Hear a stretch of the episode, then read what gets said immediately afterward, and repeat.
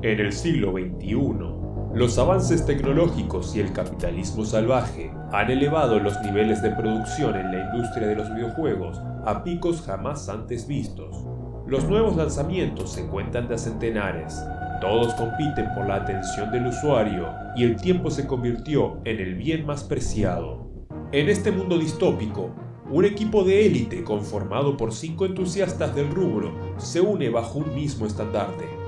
Su misión tachar ítems de esa nefasta lista conocida como los jueguitos que tenemos pendientes de jugar. Ellos son la logia del backlog.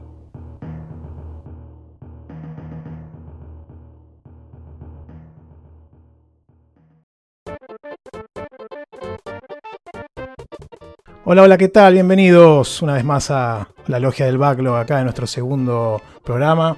La verdad que estamos muy contentos de ya el proyecto está marchando viento en popa. Por suerte recibimos un montón de feedback de hermoso que ahora vamos a empezar a saludar a mucha gente este, muy copada que nos comentó y nos dio mucho aliento. Así que estamos este, ahora más comprometidos que nunca con el proyecto. Pero bueno, como saben, yo no estoy solo acá en este programa. Mi nombre es Santi Rod, no me presenté y estoy el, el capitán de la Gran N. Estoy acá Estuve viendo videos del Skyward Sword, tengo unas ganas, pero no importa. No vamos a hablar de eso, estamos hablando del backlog. No quiero sumar juegos al listado. Ahí, como les dije, no estoy solo. Estoy acá acompañado por otras cuatro bellas personas. En primer lugar, el señor Porco, señor este, Slayer de Pokémon, el, el, gran erudito del JRPG y de juegos clásicos. ¿Cómo estás, Porco, querido? ¿Qué tal, Santi? ¿Cómo estás? Tanto tiempo. Ya los extrañé, se me pasaron volando estas dos semanas. Y acá muy contento otra vez, listo para hablar no sé de qué, porque la verdad es que estas últimas dos semanas no han tenido demasiado gaming en, en, de este lado de la internet. Pero bueno, algo, algo vamos a contar. Sí, si no te preocupes que hay un par de títulos muy interesantes en esta emisión, así que creo que va a haber tiempo para intercambio más inter muy interesante. Bueno, ahora paso a presentarles a Cabu. Cabu, querido, ¿cómo estás? Muy bien, por suerte, muy contento también con todo el feedback que hemos recibido. Es mi primer proyecto así de podcast, así que todo el feedback que nos han dado, la verdad que me ha dejado muy contento. Da, gan da ganas de seguir haciendo cosas. Y bueno, fiera a lo que, a lo que presenta el backlog, hoy arranqué un juego nuevo, así que voy a estar contando sobre eso. Sin spoilers por ahora. Me parece muy bien, hay que, hay que agarrar ese listado y empezar a ver qué cosas hay. Siempre, siempre surge algo interesante que, que, abandonamos por algún motivo u otro. Y ahora le paso la palabra a Ramiro. ¿Cómo estás, Rami? ¿Todo bien? Buenas a todos, ¿cómo andan?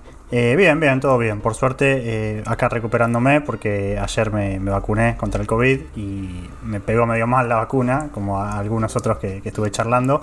Pero bueno, tuve toda la noche con fiebre, medio medio, pero ahora ya, ya 10 puntos y listo para, para, hacer este próximo episodio. Así que bien, por suerte empecé algunas cosas estas, en estas dos semanas, así que ya, ya las voy a comentar. Bueno, me parece muy bien, sí, la vacuna a veces te pega un poco, a mí también me agarró y... Pero bueno, hay que, hay que vacunarse, eso es lo importante. Y por último, no sí, menos... Sí, desde ya. Obvio, obvio. Y por último, no menos importante, el señor del hype, Sakul, querido, ¿cómo estás? Hola, hola, hola, ¿qué tal? Eh, bien, todo tranquilo. La verdad que estas, estos últimos 15 días estuve peleando contra, contra uno de esos enemigos eh, potentes contra esta, en esta lucha contra el backlog. Que la verdad me iba a hacer el misterioso y decirles, se los cuento más tarde, pero pueden ir a la descripción y ver el minuto exacto de que empiezo a hablar y el nombre del juego, así que eh, tampoco vamos a hacer tanto misterio. Pero la verdad, bien, súper contento. Recibí menos ataques de lo que pensé por el tema del Shadow of the Colossus. La verdad, tuve mis críticas, pero pensé que iban a ser más duras. Así que nada, súper contento la verdad por todo este feedback que estamos recibiendo. Que, que, es más, si quieren darnos más feedback, ahora tenemos medios oficiales, ¿no, Santi? Así es. Si quieren contactarnos, este, ah, antes voy a explicar también después un poco cómo es el, el, chiste de nuestro programa, pero si quieren contactarnos pueden hacerlo en Twitter, en arroba logia del backlog, o también pueden mandarnos un correo por la vía tradicional y old school casi, a logia del backlog gmail.com. Ahí recibimos todas sus, sus feedback, sus comentarios, sus quejas. También nos pueden encontrar en Discord, en, en algunos grupos que tenemos, estamos en Checkpoint, ese Café Fandango. Les mandamos un saludo a todos ellos. Este, en lo, lo, los chicos de Checkpoint, la verdad que nos dieron un montón de comentarios muy interesantes. Diegote especialmente le manda saludos a Sakul por sus comentarios del, del Shadow of the Colossus. Este, y después, bueno, Vicio Cordobés le mandamos un gran saludo también. Eh, y después tenemos un montón de otra gente más que linda que nos estuvo comentando. Eh, amigos nuestros de, de Checkpoint y, del grupo de Checkpoint y demás. Este, así que bueno, y con eso damos pie para pasar al primer bloque del programa. Eh, y antes les quería explicar que nuestro objetivo en el programa es ir tachando, programa, eh, tachando ítems de la lista del backlog, principalmente. Vamos a hablar de dónde vienen esos juegos, a, qué otros géneros o juegos han alimentado, por qué los dejamos ahí también en el backlog, qué tipo de repercusión tuvieron y demás. Así que sin más preámbulos pasamos al primer bloque. Nos, ya nos vemos.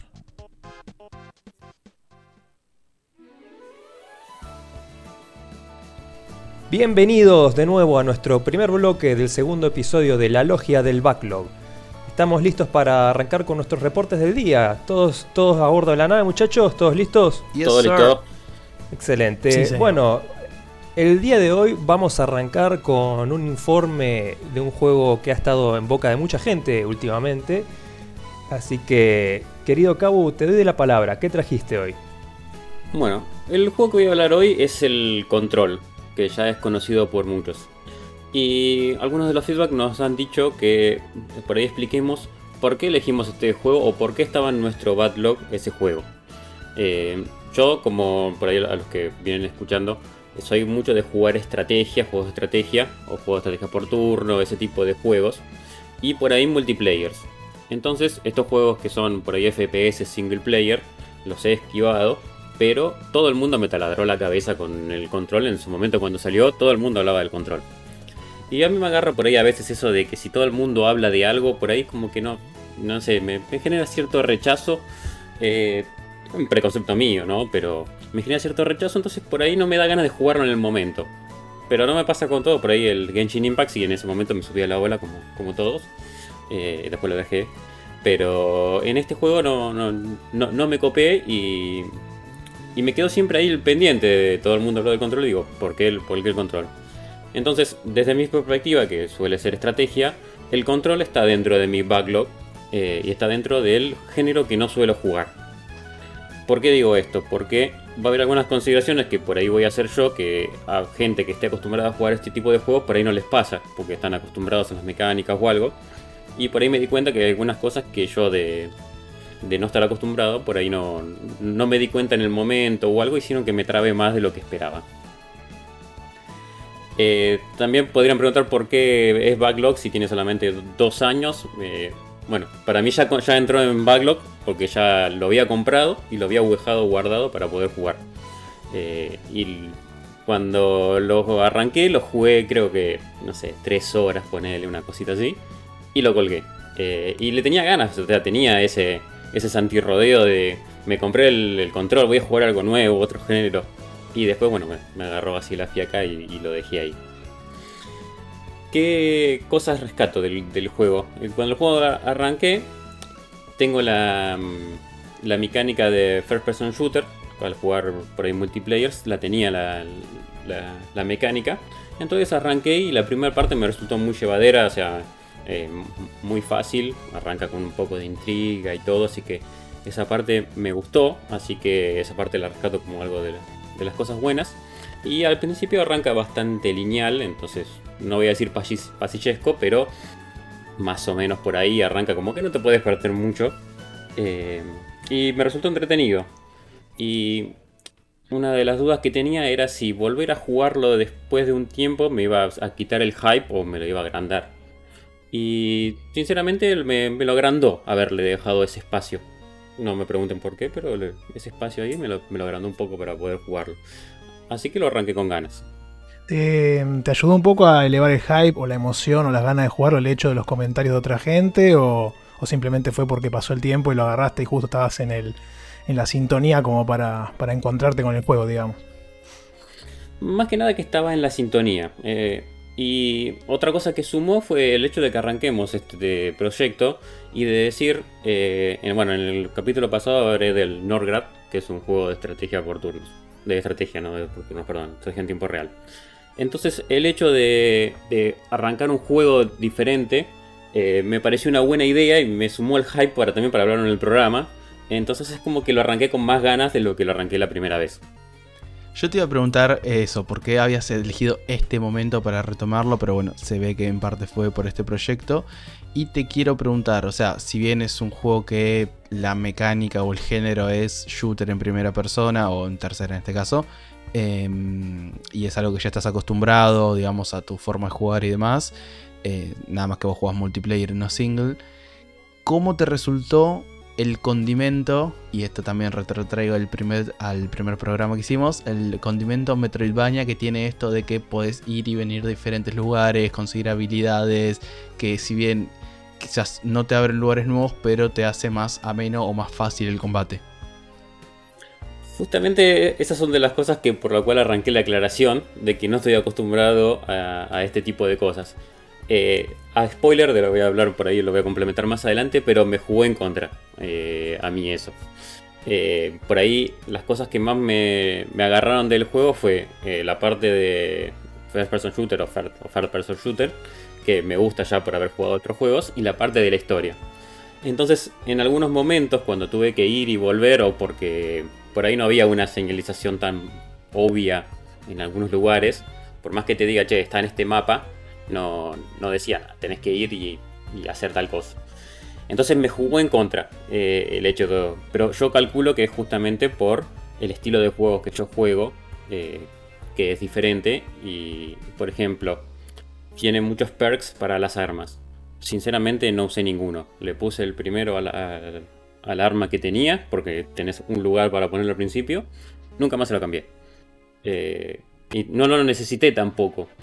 Porque dentro de todo el, tema de, shooting lo resuelvo bastante bien. O sea, rara vez pierdo o, me matan en el, tema de shooting.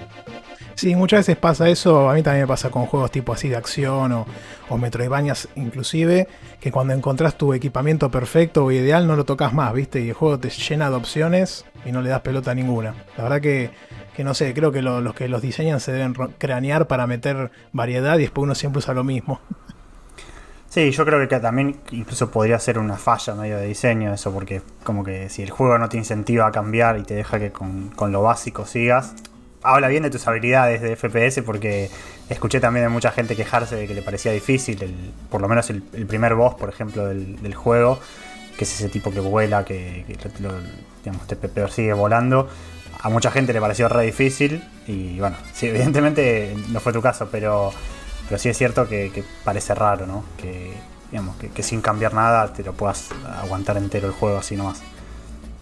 Sí, otra de las cosas que por ahí le, sumó a eso es el tema de que tiene una inteligencia artificial las, las personas, los, tanto los bichos como las personas que te enfrentarás en el juego, que más o menos ya cuando le jugaste un poco ya sabes más o menos cómo funciona. Entonces yo que, uso coberturas y los juegos de multiplayer, me ponía la cobertura y las personas no me veían. Entonces yo por ahí les veía el brazo y le daba el brazo y el otro no sabía ni de dónde le disparaba. Entonces, bueno, muchas de esas cosas hicieron que, se haga muy fácil. Creo que justamente en el primer boss ese debo haber perdido una vez nada más. Eh, hasta que entendí más o menos la mecánica de cómo era, cómo volaba o, cómo pararme. Y después iba, limpiaba todos los, minions que tenía y terminaba matándolo al boss relativamente fácil. Em, ¿Qué más? El tema de la historia, el tema de la historia me resultó eh, atrapante. Por, por momentos me resultó levemente tedioso en algunas partes, pero la intriga está, las ganas de querer terminar el juego justamente por la historia está, así que es un buen complemento que tiene el juego.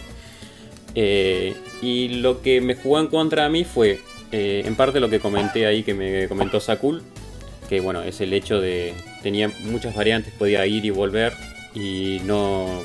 En, un momento me perdí, es, una pavada, es un, momento donde tenés unas bombas de agua Tenés que ir y hacer arreglar la bomba de agua y arreglar otra pavada. Y me perdí ahí. Había una puerta que no la había visto porque estaba medio oscura. Me puse a dar vueltas, volví para atrás, volví a los mapas anteriores. Eh, me puse el mapa, no lo entendí y estuve, no, sé, no quiero exagerar, pero debo haber estado cuatro horas tal vez en dos o tres tandas, porque cada, vez, cada tanda que entraba me perdía de vuelta, ¿no? En dos o tres tandas que no podía encontrar el lugar. Sí, a mí me pasaba algo parecido, no tanto... A ver, hay algunas misiones, estas espontáneas que aparecían, que no me acuerdo, eventos creo que se llaman en el juego, que pasan cada tanto y te dicen, bueno, esto está pasando en tal mapa, tenés que ir, tenés un tiempo, si lo haces te dan una monedita. Que a veces estabas en el mapa, pero como los mapas tienen una verticalidad, no está, capaz que no estabas en el piso que correspondía, entonces era y a veces no sabías cómo llegar al otro piso, porque hay pisos que se llegan escaleras y otros pisos que se llegan con habilidades. Entonces era medio, medio quilombo en eso. Y nada, te quería preguntar un poco aprovechando esto de, jugar los juegos desfasados. Primero te quería preguntar si lo habías comprado o fue gratis de Epic o qué onda. Y segundo, ahora sabiendo que ya es de público conocimiento la conexión con el Alan Wake y los DLC que salieron, ¿cuál es tu sensación ahora que terminaste el juego? ¿Como que querés seguir? ¿Irías a jugar un Alan Wake? ¿O como que ya listo, lo jugaste, lo completaste y ya está? Algo que me acabo de dar cuenta ahora que lo decís es, eh, primero no lo terminé. Llegué eh, un poco más de la mitad. eh, todavía me falta terminarlo. Así que bueno, mi visión es parcial porque está justo más o menos en la mitad del juego. Eh, sumando a lo que me habías dicho de la verticalidad, eh, eso me pasó mucho. Vos tenés el mapa que se ve de arriba y tenés 80 pasillitos que pasan uno por encima del otro. Y la verdad que el mapa termina resultando inútil porque no sabes eh, no están bien delimitados. No sé qué, una vez vos podés poner el primer flor o el segundo o el tercero y decís, ah, bueno, este es de este y después, bueno, cuando lo miras de arriba sabes de cuál es cuál. Entonces, en, esto, que era justamente un mapa donde había muchos niveles, eh, ahí me perdí para todos lados y estuve dando vueltas. ¿Sabes qué? Bueno, yo, no- yo lo jugué poco y nada al control, así que ni siquiera creo que vi un mapa. Pero um, eso del mapa en 3D no todos lo suelen implementar bien. Me- me recuerda al Breath of the Wild, cuando ibas a los templos, a los dungeons, digamos, principalmente, que te aparecían esos mapas horrendos que no se entendían nada. Cuando hacen mapas 3D es como que a veces les cuesta un poco encontrar la forma exacta de que uno pueda interpretarlo bien. Es como raro. Sí, había mapas en Breath of... Perdón, había mapas en Breath of the Wild, no, me- no En- me estaba acordando sí. de ese dato. En los, en los dungeons estaban los mapitas para ver más o menos por dónde ibas o, o dónde habías pasado, qué sé yo. Y como viste, tenías esos dungeons que se movían las, las bestias y qué sé yo. Las sobre todo en las bestias, no en los dungeons, los mini dungeons. Hablo de las bestias, perdón. Este, cuando las bestias se movían y todo, no entendías nada. Para mí eran rarísimos. Sí, el, el peor exponente de eso creo que es de, de- de- de los últimos años, me parece, el, el Star Wars Jedi Fall- Fallen Order. Eh, tiene un mapa 3D también que se proyecta en la pantalla, te lo proyecta como un androide ahí y es inentendible ese mapa. Yo me volví loco entendiendo algunas cosas porque realmente no, no, no sé qué quisieron hacer, pero no, no se entiende nada. Sí, sí, tenés razón. Sí, ese también lo jugué y tenés razón. Sí, me- me ubicaba más yo mirando el mapa, mirando la, la pantalla, digamos, que con el mapa. Sí, sí, sí. Sí, eso sí. O sea, entiendo, digamos, el diseño, pero la verdad que para jugar no, no es cómodo. Igual lo que voy a aclarar es que generalmente está todo más o menos al mismo nivel. No es, que no sé que no hay tantas áreas donde sean de varios niveles. Pero justo las que están en varios niveles, en esa no se entiende nada. Por ahí no le dieron la, no sé, la, profundidad necesaria porque realmente no hay tantas áreas donde haya muchos niveles. Y generalmente son dos o tres nive- dos niveles donde sabes es, es este y este porque están bien diferenciados. Pero justo ese área eh, resultó que me perdí. Eh, tal vez a otro, otro tipo de jugador por ahí le, guste esto de, explorar, esto de, de dar vueltas. Eh, a mí me jugó en contra y por ejemplo otra cosa que me pasaba era que por ahí vos pasás por un lado, te das una vuelta buscando el, acá buscando esto que no podía encontrar y vuelvo al mismo lugar y aparecen nuevos enemigos porque es como que después de un tiempo es como que aparecen eventos random y otra vez tenía que ponerme a matar a los tipos y bueno, a mí en particular eso me jugó en contra. Y em, como último cosa, bueno, también hay un- unos lugares escondidos, que eso está bueno. Encontré un par de lugares escondidos así de, de física, no sé, había un lugar para romper algo. Y me puse a dispararle porque me parecía rompible. Y era rompible y era un lugar escondido. Eh, lo encontré como en el quinto nivel, más o menos, porque se dio una idea. No sabía que había lugares escondidos en ese momento. Me imagino que me debo haber perdido varios, porque no sabía. Eh, así que bueno, ese detallecito de haberlo encontrado estuvo bueno. Em, ¿Qué más? Con, el, con los lugares escondidos, en especial en el juego este, porque no, no, lo, no lo jugué. ¿Hay alguna forma de más adelante, no sé si alguno que lo haya pasado, de que te facilite la, la forma de buscar este, lugares escondidos o, o es solamente prueba y error?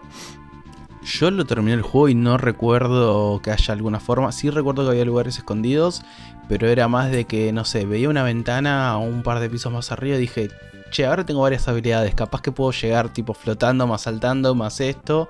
O veía un bicho lejos. Tipo, veía el bicho y dije, bueno, si está el bicho se debe poder llegar.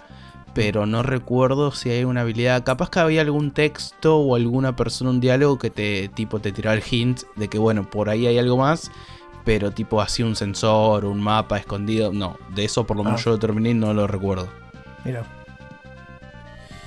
Y como último, dentro de las cosas malas, después también voy a hacer una aclaración de las cosas buenas. eh, estaba lo de. eh, también son, son pavadas, ¿no? Pero por, a mí, por ahí me pasan a mí que no estoy acostumbrado a este juego. Llegó un momento donde tenía que activar un switch. La misión te dice activar el switch de, de tal lado. No podía encontrar el switch. Eh, y yo sabía que era un switch. O sea, no sabía que, era, sabía que no era nada complicado. Sabía que tenía que estar en algún lugar del mapa donde estaba. Y pasé por adelante como 3 o 4 veces. Y el juego te señala los, los switch y las cosas interactuales cuando estás a una distancia. Y no pasé por ahí, pasé como tres veces por al lado y dije, tiene que estar en algún lado. Terminé googleando dónde estaba el switch. Que es, es una pavada, hasta, hasta a mí me daba bronca tener que googlear dónde estaba el switch.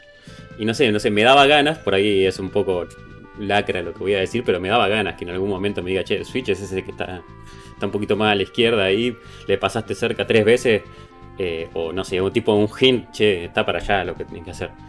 Me, daba eso. Eh, y me había olvidado de responder la pregunta de esa cool, el tema de si lo había pagado o algo. Curiosamente gané un sorteo y me habían dado plata en Steam. Y dije con esta plata de Steam que es como de arriba, ¿qué hago? Y en aquel momento sí, me, compré eh, un par de juegos como el Norgrad, que me lo había comprado con esa plata. Y me compré el Control y el Death Stranding. Eh, así que no me costó plata a mí, pero bueno, sí lo pagué. eh, no fue que vino de arriba con Epic. O sea, gasté parte de los recursos que, había- que tenía, pero no lo pagué yo con, con mi plata. Un hueco legal, como diría Don Porco. Cayó en un gris ahí extraño, pero está, está perfecto. Para mí está aprobado. Cuenta, cuenta como que lo pagué. Y Fue- mm, Erogación sin dinero. no fue erogación, fue compra nomás. tal cual. Eh, de todas formas me preguntarían, eh, ¿lo recomendás el juego? Eh, la verdad que lo recomiendo. Eh, no, no es un mal juego, se nota que es un AAA, tiene un montón de cosas buenas. Por ahí no he nombrado muchas, pero cualquier otro informe seguramente las nombra.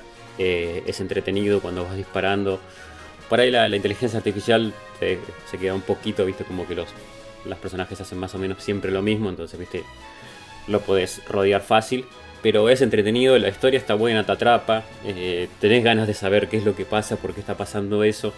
eh, así que es un juego que recomendaría. Tal vez si no sos una persona que venga del palo, eh, tener en cuenta esas consideraciones de tipo Metroidvania de ir y volver, que, que por ahí te pueden afectar. Y como adicional y como única persona acá que está hablando que lo terminó, quiero agregar de que es uno de los pocos juegos que, si bien es una paja que sean mucho texto, porque es mucho texto, todos los informes, todos los secretitos, todas esas cosas te dan ganas de leerlo, pues son súper y mega interesantes. Estaría bueno que le hubieran puesto formato audio, así vas caminando y escuchando. Pero son súper interesantes y no sé si los viste, pero quiero la serie de los Threshold Kids, los de los videitos esos que aparecen en el laboratorio. Eso es Sí. tremendo.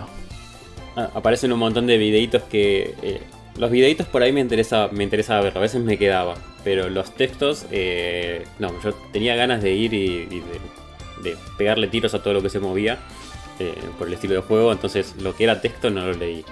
Y las side quests tampoco las hacía, salvo que estuviera pasando por encima. Si estaba pasando por encima, por ahí me dedicaba a dispararles a la- o a hacer lo que tenía. Pero bueno, eh, siempre bajo la aclaración esta, que no es el estilo de juego que juego yo. Pero bueno, es un recomendado. si no lo jugaron, yo le diría que le, que le den más y ahora lo dio gratis en Epic. Es un recomendado, me gustó. Denle una probada. Eh, no, no se queden tampoco con la crítica negativa que le hago yo eh, con, con esas cosas, porque por ahí a ustedes no les pasa. Eh, pero es, es un juegazo. Muchas gracias, Cabo, por esta, por esta breve, bueno, no tan breve reflexión acerca de, de lo que es el control. Está bueno salir un poco de nuestra zona de confort. Debería ponerlo en práctica más seguido yo, personalmente. No sé cómo, cómo viene el resto. ¿Cómo están ustedes, chicos? Eh, ¿Adentro o afuera de la zona de confort últimamente? No, yo estoy muy adentro. Cada vez peor. Encima, yo lo comenté la vez pasada, pero todo lo que sea género shooter y eso que no me interesa, cada vez lo miro con más asco, con menos ganas. La verdad que podría meterme con alguno, pero, no me llaman para nada. La verdad que es un tema complicado. Pero bueno, es como que. Sí, sí, es como que agarro el género, ¿viste? Agarro el JRPG, que es el género más largo de todos. Entonces, como que me aboco a eso. Y es complicado salir. Pero sí, está bueno. Tengo ganas de jugar alguna cosa de terror, por ejemplo. Ese tipo de cosas. No que te preocupes, no te preocupes, Santi, que dentro de un par de programas, si no salís de tu zona de confort, te vamos a sacar, te vamos Sí. a agarrar de las patas y te vamos a sacar de tu zona de confort a la fuerza. Y eso aplica para todos, ¿eh? Acepto, acepto el desafío. Eh, Es, es un pequeño, un pequeño teaser de lo que se viene.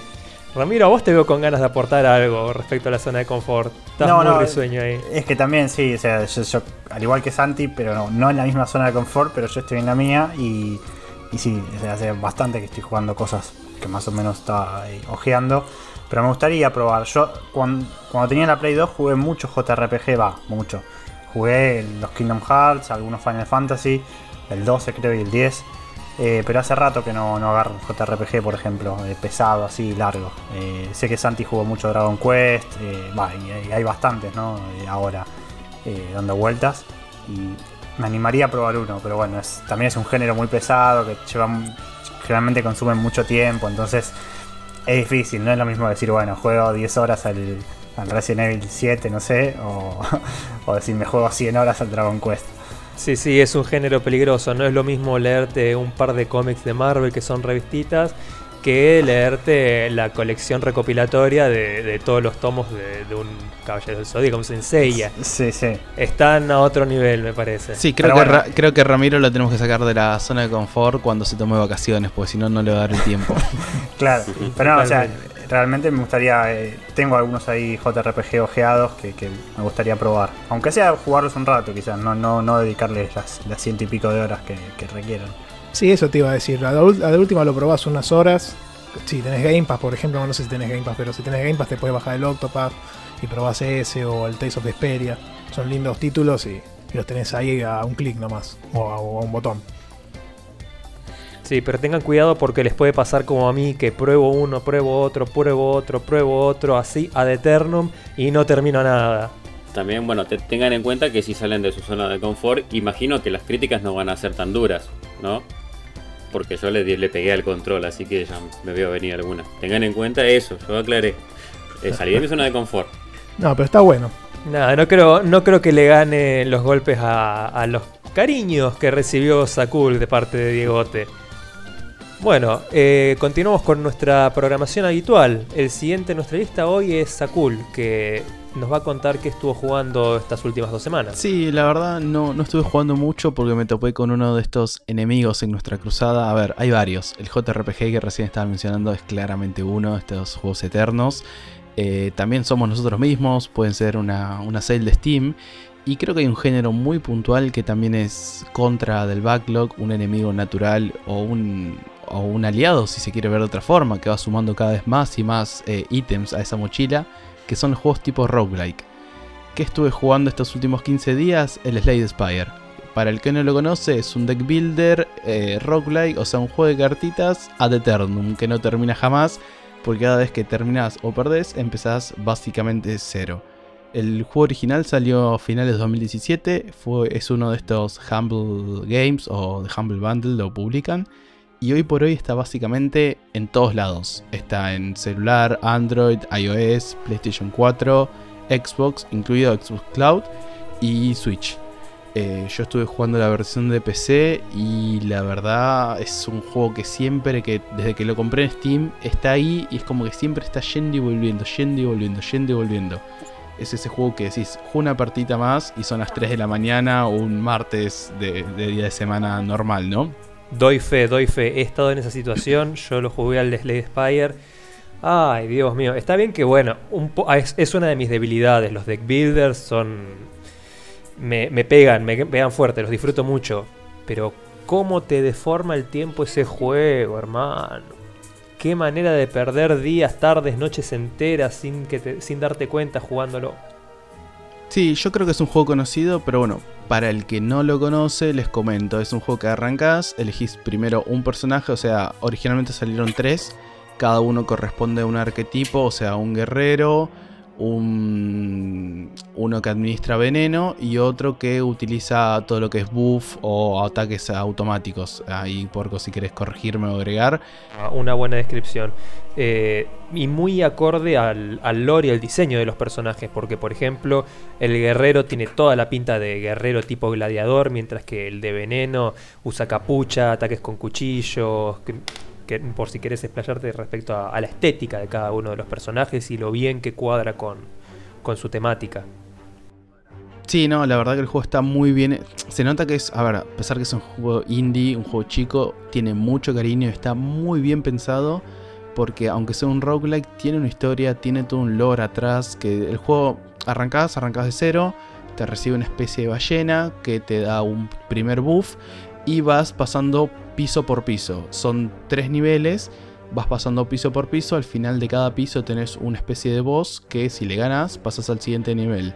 Después de los tres niveles, si le ganas a los tres boss, a los tres bosses, eh, le pegás a una especie de corazón que no entendés bien qué es y el juego termina. ¿Qué pasa? A medida que vas juntando puntos, eh, vas destrabando nuevas cartas o nuevas reliquias, que los reliquias son eh, objetos que te van dando buff. Y básicamente es como todo roguelike. Empezás de cero, pero te queda el conocimiento y desbloqueas alguna que otra cosita. Una única acla- aclaración por las dudas para clarificar mejor eh, cómo, es, cómo son los niveles. Estos tres niveles a los que vos haces referencia, eh, cada uno está compuesto por un número muy grande de peleas. Vos podés elegir caminos y cada nivel puede tener cuánto? 10, 12, 15 peleas más o menos. O Creo que el primero eventos. serán 10, 12 y el último es un poquito más grande, son casi 20. Eh, pero sí, la verdad, o sea, empezás, no es que es un camino, es como los mundos de Mario, digamos. O sea, tenés el mundo 1, mundo 2, mundo 3 y tenés de de ahí mismo tipo, bueno, mundo 1, nivel tanto y así. Eh, en el primero creo que sí, son 10, 10 peleas, 10 pisos, en el segundo un poco más y en el tercero alrededor de 20 tengo entendido que el total del juego son 50 pisos, o sea, te- terminás eligiendo 50 pisos. ¿Y por qué decimos eligiendo? Como dijo Porco recién, vos cuando le entrás tenés distintas bifurcaciones. Y digamos, en el mapa, en cada nivel, tenés o encuentros que son peleas contra eh, bichos randoms, bichos, eh, ¿cómo, cómo se dirían? Los minions. Tenés encuentros contra lo que se llaman jefes, que no son los bosses de cada nivel, sino que te puedes ir encontrando jefes eh, a medida que vas subiendo. Encuentros aleatorios, que estos pueden ser eh, eventos, pueden ser peleas o pueden ser eh, el otro tipo de... mm, El, el- ¿cómo se diría? El shopping, el que te vende cartitas, el que te vende ítems dentro del juego. Entonces, nada, el juego la verdad que tiene bastantes cosas y encima tiene un lore propio que a medida que vas subiendo, que a medida que vas pasando estos niveles y estas peleas, te, vas metiendo, te vas dando cuenta que hay algo atrás. Hay una historia en este roguelike, no es un roguelike que empieza de cero y listo, sino que tiene algo pensado atrás que para mí los roguelike que hacen eso, que creo que el exponente de los últimos tiempos y el que más estuvo en boca fue el, el Hades, el que logró hacer eso como perfeccionarlo, pero bueno, ya acá en este Slade Spire se puede ver un poco eso. Y encima, hace poco descubrí que, digamos, yo este juego ya lo he jugado, lo jugado con mods de Steam y todo. En 2020, no sé si sabías porco, agregaron un nuevo personaje, The Watcher se llama, que eh, utiliza lo que se llama tipo poses. Eh, no me voy a explayar mucho en la mecánica, pero la verdad que sigan agregando contenido al juego me parece una cosa fantástica. Sí, sí, yo lo jugué antes de la, de la edición de, de este nuevo personaje, pero cuando me enteré que ya estaba disponible, le volví a meter un par de partiditas para probarlo, lo suficiente como para completar una run con ese personaje nuevo y ganarle al jefe final, y ahí lo volví, lo volví a abandonar. No me atrajo tanto el personaje nuevo, tal vez es porque lo agarré un poco en frío, no venía con la manija que tenía antes. Si hubiera salido en, mi primera época de, de Slade Spire, capaz que me enganchaba un poco más porque venía por ahí un poco más, más empapado con las mecánicas del juego. Bueno, y una cosa que me pasó ahora que dije, bueno, empezamos un programa de backlog, no puedo tener un roguelike eterno dándome vuelta que cada vez que me siento eh, lo estoy escuchando. Lo bueno, o sea, me pasaron dos cosas muy peculiares con esta vuelta que estoy jugando. La primera, que me sacó backlog, pero de otro estilo. O sea, como es un juego que estás, es de cartas, tiene una música de ambientación que está bastante bien acorde, pero es un juego perfecto para jugarlo mientras escuchas otro podcast. Entonces me dio la oportunidad de retomar eh, Café Fandango, Expression News, otros podcasts que la verdad, si bien escuchaba cada tanto, el único que hoy por hoy escucho religiosamente es Checkpoint. Entonces, primero me dejó sacar eh, otro tipo de backlog de la mochila. También escuchaste nuestro primer programa, ¿no? Mientras jugabas. Bueno, el QA que, hicimos para ver la edición, claramente lo hice mientras estaba jugando, totalmente. Muy bien, muy bien. Em, y lo segundo, bueno, claramente un, abrazo grande, más allá que nos estén escuchando, ¿no? Un abrazo grande a todos esos podcasts súper recomendados. De, hablo por mí, pero creo que hablo por todos al mismo tiempo, de todos nosotros. Y segundo, algo peculiar que me pasó, Porco, esto va para vos porque ya lo jugaste. Em, yo dije, bueno, eh, una vez que les ganas a los tres bosses, con un personaje desbloqueas el modo de ascensión. El modo de ascensión es que te agrega un handicap, digamos, que no sé, aparezcan más voces, los bosses sean más fuertes, te van agregando cosas, dificultades al juego y a cambio te da un poco más de experiencia. Yo no lo había desbloqueado el modo de ascensión con los tres personajes principales. Entonces dije, bueno, desbloqueo el modo de ascensión con los tres y doy por finalizado mi Slade Spire. Cuando lo hago, termina el juego, gano el tercer boss y en vez de correr los créditos normales como siempre pasaba, aparece una cinemática, algo que nunca había visto. Y digo, ¿qué carajo está pasando? Entonces, obviamente, son 2 de la mañana, un día de la semana, como una persona normal, arranco otra partida como debería ser. Como Dios manda. Y... Por supuesto. Exactamente. Y nada, descubrí que al final no son tres niveles, hay cuatro niveles dentro del juego, porque no sé si sabías eso, hay otro, un camino secreto que no lo desbloqueas hasta ganarle a los jefes, o sea, hasta dar vuelta el juego con los tres personajes principales. Y bueno, y ahora me quedó la vena de que tengo que ganar el cuarto piso, el cuarto nivel. Así que nada, esa, esa es un poco mi historia ahora con Slade Spire. Una vez que haga eso voy a tratar de darle un cierre porque si no no voy a poder avanzar en, en nuestro programa, básicamente. Pero creo que si te gustan los juegos de cartas y te gusta el estilo roguelike, tenés que darle una oportunidad. El juego está súper bien pensado, tiene un montón de detalles que no dije. Eh, si bien puede ser un poco demoledor al backlog, digamos que te retenga, pero nada, aparte está súper accesible en todos lados. Te me adelantaste porque justo te iba a preguntar, con un juego de este estilo, ¿cómo marcas el fin? ¿Cuándo lo consideras terminado? Y creo que ya lo contestaste al decir que será cuando hayas completado el cuarto nivel con todos los personajes. A menos. Sí, la. Que no, porque no me hagas esto. Algo más. Que haya un quinto. Que haya un quinto, o un sexto, o un séptimo nivel. Yo no voy a. Sé que tiene no voy a un decir, modo infinito, No voy a decir ni Pero sí eso ni es no. aparte ya. Eh, en mi caso, yo justamente le di cierre cuando lo completé una vez con cada uno de los personajes. Y esto incluye al, al nivel extra que se desbloquea, como bien dijiste. Y debo confesar que he pecado con ese juego. Porque yo lo jugué en su versión de Steam. Y estaba. Ya llegó un momento en el que tenía ganas de darle un cierre. Necesitaba ver qué pasaba al ganarle con el último de los personajes. A ver si me mostraba algo más de la historia. Alguna revelación de lore. Alguna explicación. Algo. Pero la verdad es que es muy difícil el juego. Es muy difícil el último y verdadero jefe final. Y recurrí al Saves Coming. Eh, primero vamos a explicar que en este juego el save, el save es automático. Vos no guardás el juego manualmente. Cada vez que se inicia una nueva pelea, se guarda el, se guarda el juego. Vos podés cerrar el juego, volver a abrirlo y vas a estar al inicio de eh, el turno en el que lo dejaste, si no me falla la memoria. No hay forma de eh, hacer un guardado ni una carga manual. Todas las decisiones son permanentes, lo cual tiene mucho sentido en un juego en el que las decisiones pesan tanto. Pero al estar en la versión de Steam, ¿qué hice yo?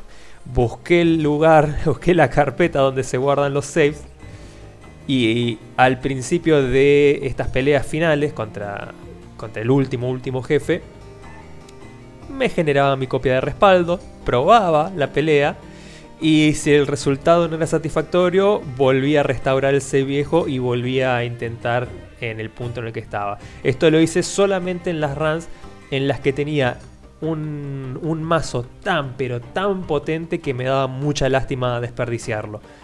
Y así también descubrí que el juego tiene un sistema de, semillas en el que absolutamente todo el contenido de la run está definido desde el inicio, desde el inicio justamente de dicha run. Porque todos los turnos, cuando yo recargaba el save, eran siempre idénticos y las manos que me tocaban eran siempre idénticas. Eso jugó a mi favor, porque al poder yo ver de antemano cuál era la mano que me iba a tocar en cada turno, me tomaba el trabajo de tomar nota y hacer la mejor decisión posible basada en, el conocimiento, justamente, en haber visto el futuro. Eh, así que lo terminé el juego, pero con un poquito de trampa. La logia del backlog, donde enseñamos a nuestros oyentes a, hacer, a trampear el juego. Igual nobleza obliga cuando empezaste con explicar la, la vuelta que le habías dado. Yo pensé que había sido a YouTube directamente a ver qué pasaba. Un videíto así nomás y dije, oh no, por favor. Pero no, no, está bien lo que hiciste, me parece correcto. Yo cuando juego al FIFA y pierdo, a veces vuelvo para atrás. y cuando juego al Fire Emblem también. O sea, está todo bien, no pasa nada. ¿eh? No, no hice eso porque realmente es muy satisfactorio ganar las partidas. Yo banco mucho que hayas vos encontrado el, el workaround para poder hacerlo.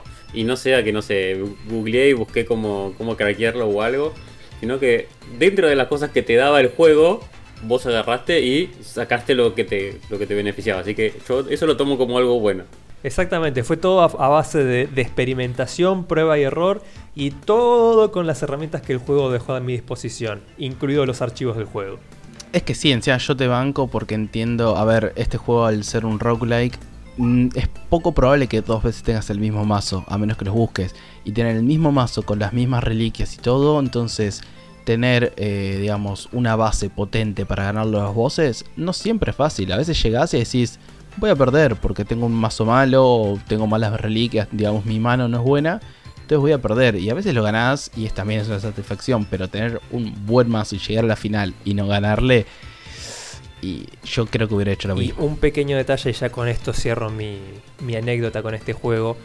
Descubrí también haciendo este Saves Coming mega, casi hacker que lamentablemente el juego a veces te pone en situaciones donde por más que tengas un mazo muy bueno y una colección de reliquias por encima de la media, podés encontrarte en situaciones en las que no podés ganar, en las que el juego se puede llegar a volver injusto y por puro azar te tocan situaciones inescapables.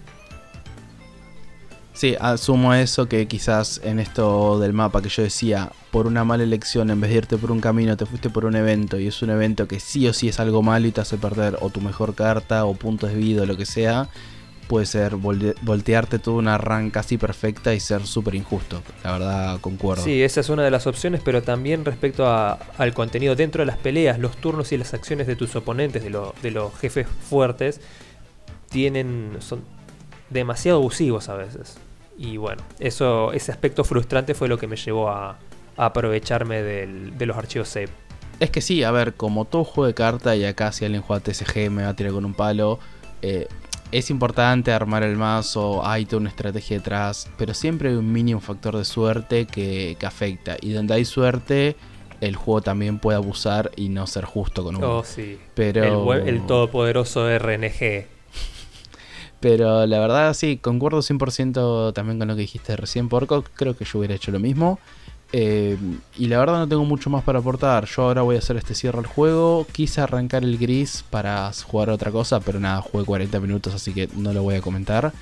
Pero de mi parte, a menos que haya alguna pregunta o algo, súper recomendado el juego. Pregunta, ¿hubieras hecho lo mismo o vas a hacer lo mismo? Esa es la pregunta que tengo yo. Depende con qué tan buen mazo llegue. Hablamos dentro de 15 días. Yo pongo mi fichita sobre que va a ser lo mismo. Yo quería agregar dos comentarios nada más. Primero que si vas a jugar al gris, lo podemos jugar, porque yo también lo tengo pendiente. Lo compré y nunca lo arranqué. Ni siquiera lo arranqué, así que. Este, y por otro lado, no sé si conocen el Steam World Quest, que también es uno deck building, que parece que parece bastante interesante. Yo lo, lo jugué un poquito no es muy de mi estilo el género este, más allá de que sea RPG, es como que las cartas no, no me llegó bien, no sé por qué, pero me parece que es un lindo exponente también del género. Yo lo conozco de nombre, pero ya tengo mi próximo deck builder ahí eh, en vista, que es el Grifflands, que se llama, que es de Clay. Clay es el que hizo Don't Starve, entre otras cosas. Así que si me meto a algún otro deck builder, va a ser ahí. No sé, Porco, si, si conocías este juego. No, no me suena. No, así que bueno, si no hay más preguntas, eso, eso fue de mi parte. La verdad es súper recomendable el juego. Si nunca lo jugaron, sale 2 pesos. Está en todos lados, como dije, está en Switch, está en celular, eh, está en iOS, Android, Play 4, Xbox. Creo que hasta estuvo, no sé si sigue estando activo, estuvo en Game Pass un tiempo. Eh, para, para, en Pero- Switch sale dos pesos. Eh, Salen dos Hay pesos en todos lados, menos. De- depende depende el número el número de Switch que tengas. Puede, puede ser menos de 2 pesos, puede Sí, ser gratis. Claro, O si puede tenés ser do- Switch dos más Pass, como, como dice el Petuco, si tenés el Switch Pass, capaz que te sale gratis. Qué fruta no, la el Switch piratería, Pass. che. No la piratería. No, pero es, es, es- No, es alto juego para jugar táctil. Táctil, o sea, el juego presta mucho para hacer táctil, la verdad, es súper jugable de, esa forma. Es más, yo lo juego con la computadora y utilizo el teclado para jugar más rápido, porque no hace falta, lo puedo jugar solamente con el mouse. Pero nada, si les gusta los deck builder, tienen que probarlo. Para mí es un, si te gusta el deck builder, es un must este juego. Yo, bueno, no tengo preguntas sobre el juego, pero sí tengo un mensaje para vos, Akul, antes de pasar el corte y dar por finalizado este primer bloque. Tengo un mensaje, alguien ha respondido a tu desafío de que propongan juegos para jugar en PlayStation 2. Te manda un saludo muy grande el señor Joey de Pokevice TV y dice que, que no caigas en el Last of Us porque es aburrido. Que, que teniendo todo el catálogo disponible de PlayStation 4, que juegues el Digimon World Next Order. Un, un comentario para, para que entiendan de dónde viene esto.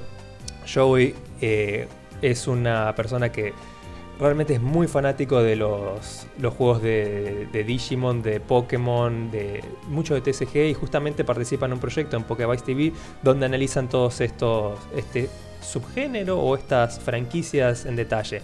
Así que es entendible que, que su recomendación sea esa. ¿Qué pensás? Eh, ¿Le vas a dar una chance al Digimon World Next Order? Yo pienso que, en este momento eh, Rulos y Facu, amigos de la casa, están alentando que sí, porque tengo entendido que les gustan ese tipo de juegos, pero no, no, no. Mi desafío es contra juegos exclusivos de... Play- ¿Es exclusivo de PlayStation 4 este? Yo entiendo que sí, capaz que pasaron mala información. Yo solamente soy el mensajero, no me mates. Eh, no, no, no, pero bueno, eh, tiene que ser exclusivo de PlayStation 4 y tiene que ser un juego que ya tenga. No, no puedo comprar más juegos porque va en contra de nuestra sagrada Ah. escritura de, de la logia. Ok, ok. Yo me había quedado solamente con la parte de la exclusividad en Play 4. No había pensado también en, en la limitación de, de tenerlo ya de antemano. Pero bueno, si cae de regalo, creo que estamos en un... Si me lo quieren regalar, yo lo juego. Si ellos me lo regalan, yo lo juego. ¿Cuándo cumplís años? No, pero además no. Ya Pero mirá cómo y usó el backlog a, a su favor. Cuando generalmente nosotros compramos juegos igual por más que tenemos. O sea, nunca ha sido un impedimento. Y lo usó para agarrar y para zafar así. Qué campeón. Viste, son los grises, son los grises. Bueno, eh, habiendo cumplido con mi rol de mensajero, vamos al corte y nos vemos pronto para el segundo bloque de nuestro programa.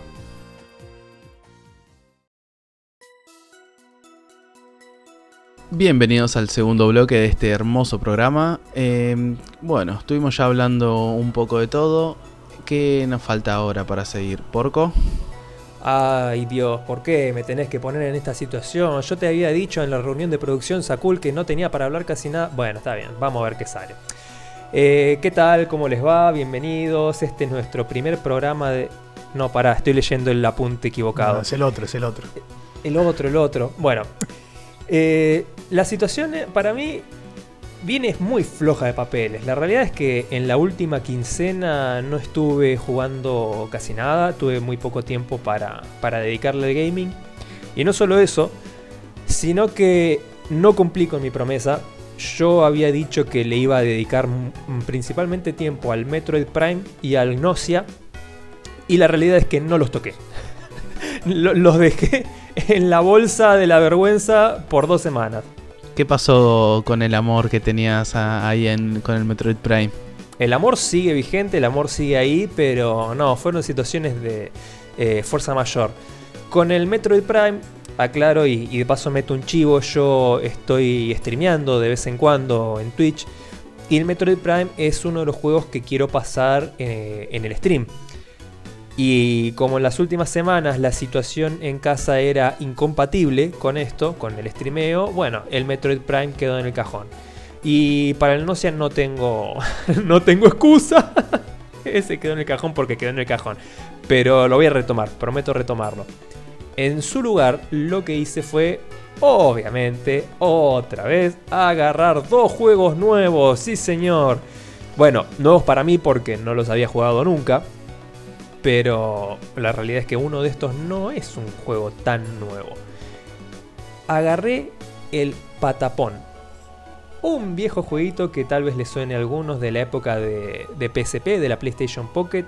Es un juego rítmico en el que comandamos a, a los patapons, que son unos pequeños monigotes hechos de un ojo muy grande, patitas, bracitos, armas muy rústicas tipo lanzas, arcos con flecha, hachas, eh, y los guiamos al ritmo de un tambor que tocamos con, los cuatro botones de, la consola, con el triángulo, círculo, cuadrado y... ¿Qué me queda? Ah, y la X. Eh, le metí unas 4 o 5 horitas, es muy adictivo, es muy satisfactorio, es muy lindo juego. A mí también me gustan mucho los juegos rítmicos. No he jugado tantos, pero los pocos que jugué los disfruté mucho. Así que más adelante hablaré más distendido más y con más información respecto al patapón.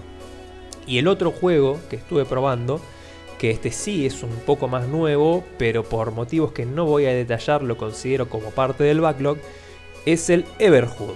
Un juego que salió en marzo de este año, lo estoy jugando en PC. Tiene una vibra muy... Eh, muy Undertale. Sobre todo el apartado gráfico en las primeras horitas. También es un juego al que le metí dos o tres horas nomás, no, no fue demasiado. Arranca con un estilo gráfico muy parecido al Undertale, una ambientación medio oscura con, con muchos píxeles, píxeles gruesos, pocos colores. Y también es un juego rítmico, porque las peleas se desarrollan en lo que pareciera ser una grilla estilo Guitar Hero, con notas que se te van acercando. Solo que en este caso, en vez de tener que tocar las notas, tenés que esquivarlas, porque esas notas son los ataques de los enemigos. Chicos, este juego me hizo pasar un momento muy, muy incómodo. Porque alrededor de la hora del juego empezó a tener unos, unos efectos visuales y unos conceptos en la historia muy falopa, muy, muy psicodélicos que literalmente me hicieron hablar solo en voz alta y empezar a decir ¿Qué carajo? ¿Qué es esto? ¿Qué está pasando? A las 3 de la mañana estaba hablando solo por lo que me provocaba este juego. Eh, estoy enganchadísimo y probablemente lo termine pronto. Consulta, ¿en qué plataforma estás jugando estos dos jueguitos? El Everhood lo estoy jugando en PC, en Steam. Y el Patapón lo estoy jugando en una Vita flasheada que adquirí recientemente. Así que este es mi, pequeño teaser. Ya tengo dos juegos más de, los que estoy jugando todos en paralelo. Prometo terminar al menos uno de los cuatro ya mencionados para el próximo programa. Y obviamente tengo que hacer mención a la, gran estrella, que tampoco terminé, pero me encuentro muy cerca. El Trails in the Sky, bueno, nombre completo. The Legend of Heroes, Trails in the Sky Second Chapter, la segunda parte de, la historia principal, y, que le da cierre al, dúo. Estoy a muy pocos capítulos de terminarlo. Y no voy a decir nada más al respecto, solo les adelanto que para el próximo capítulo de, de, nuestro podcast se viene un informe muy extenso al respecto.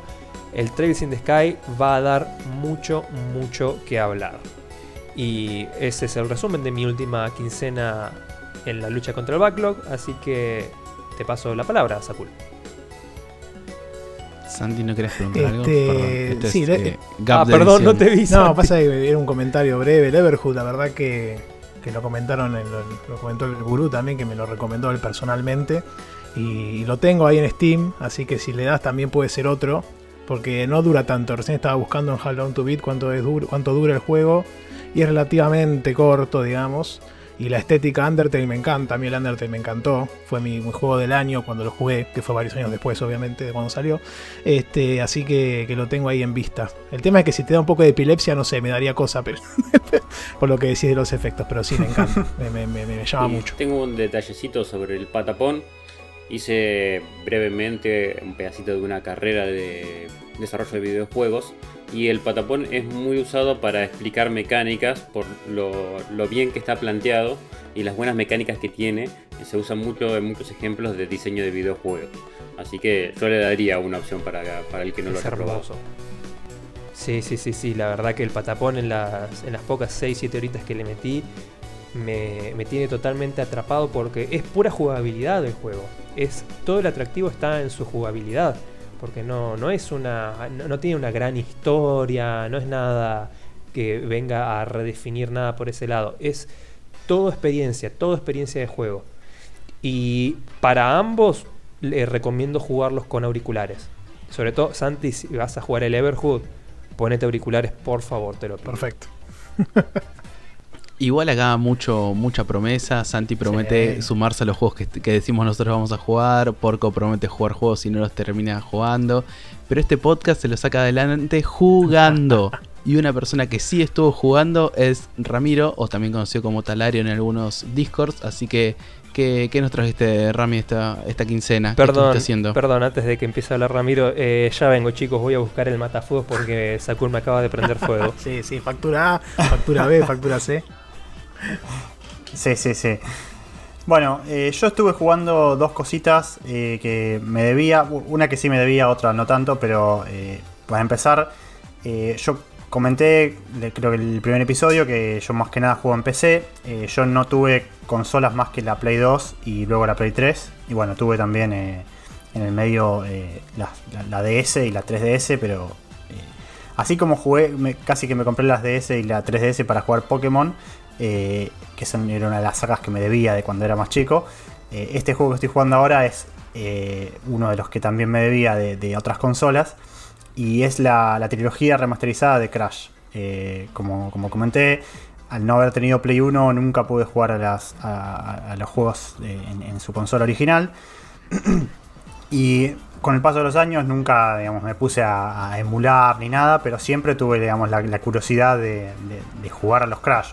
Jugué en casa de amigos y los, tenía vistos obviamente, pero nunca los había experimentado completamente. Así que bueno, aproveché que, existe la, trilogía remasterizada, que la había comprado en Steam hace unos cuantos meses. Y de hecho cuando la compré jugué dos niveles del Crash 1 y lo abandoné eh, pero bueno, en la cruzada por eliminarla del backlog, en estos 15 días lo retomé y terminé el Crash original. Eh, ahora debería seguir con el, 2 y el 3.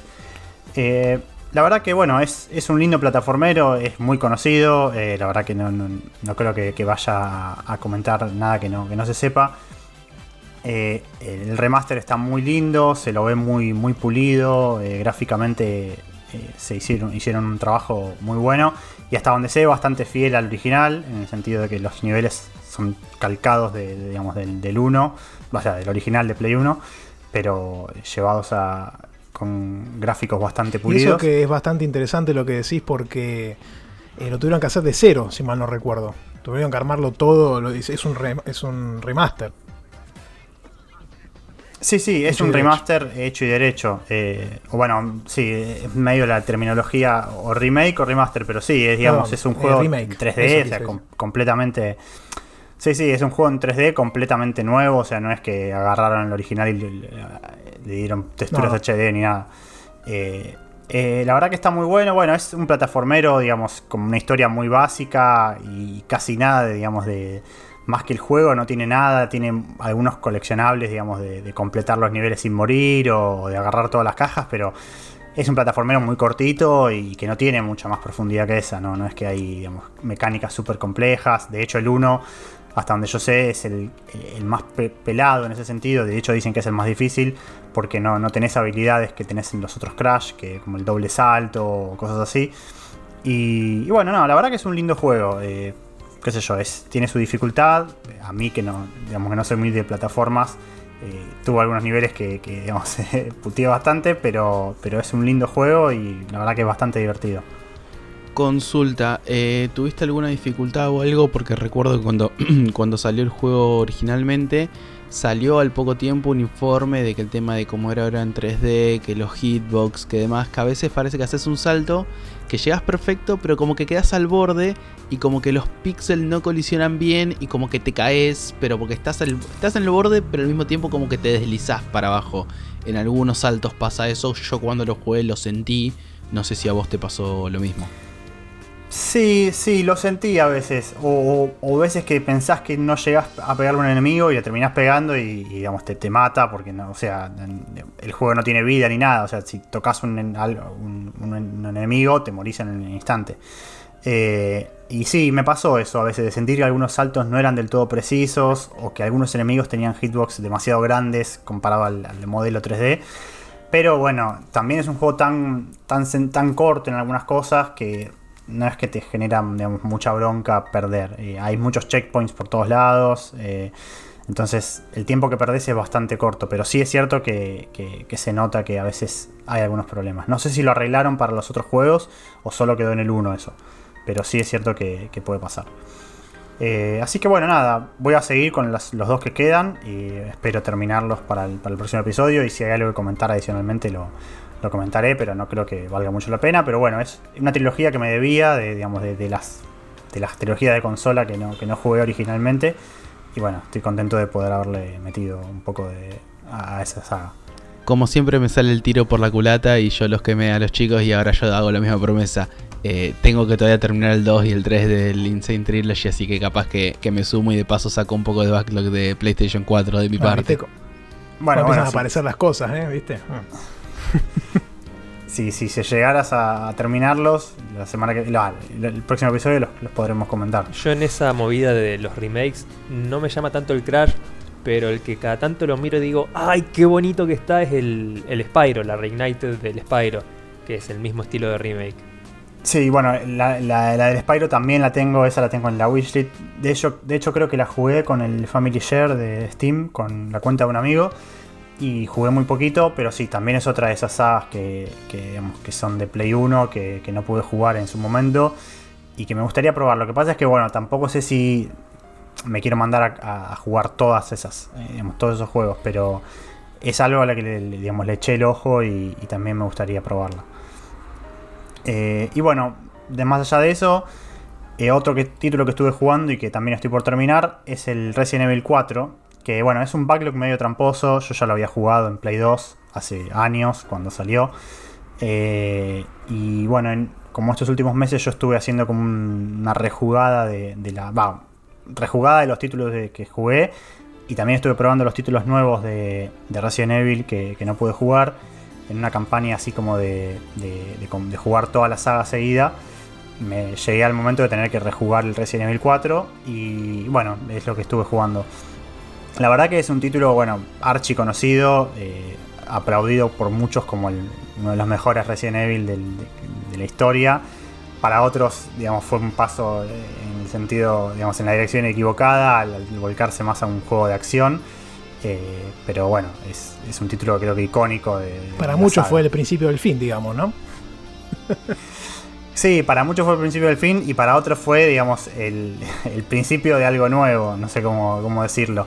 Eh, sí, como dije, digamos, obviamente es el punto radical del, cambio de la saga, de ser un survival horror a ser un juego de acción en, tercera o en primera persona, dependiendo de lo que pasó en los últimos años.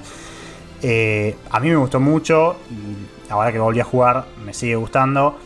Eh, yo estoy jugando una versión, bueno, la versión que está en Steam ahora, que es una HD Edition, pero no tiene mucho más que digamos el, cambio a 16.9 y, algunas cosas de creo que algunas texturas, pero no es obviamente no es un remake ni nada. De hecho creo que se, estuvo hablando de una posible remake al estilo de, la, de Resident Evil 2 o Resident Evil 3, pero creo que no se confirmó nada. Al contrario, amagaron y mostraron una versión para, para Oculus, creo, que fue lo que nadie se esperaba, pero no, no dijeron nada sobre una posible versión HD ni nada. Eh, nada, es un juego divertido. eh, yo lo jugué, ya, les- como les comenté, en Play 2 hace muchos años. Y ahora que lo juego de nuevo, eh, me doy cuenta de muchas cosas que en su momento capaz no le había prestado atención. Tiene un humor muy tonto, no sé si tonto es la palabra, pero no se toma mucho en serio a veces. Es como- Infantil. Detrás de Sí, ti, infan- imbécil.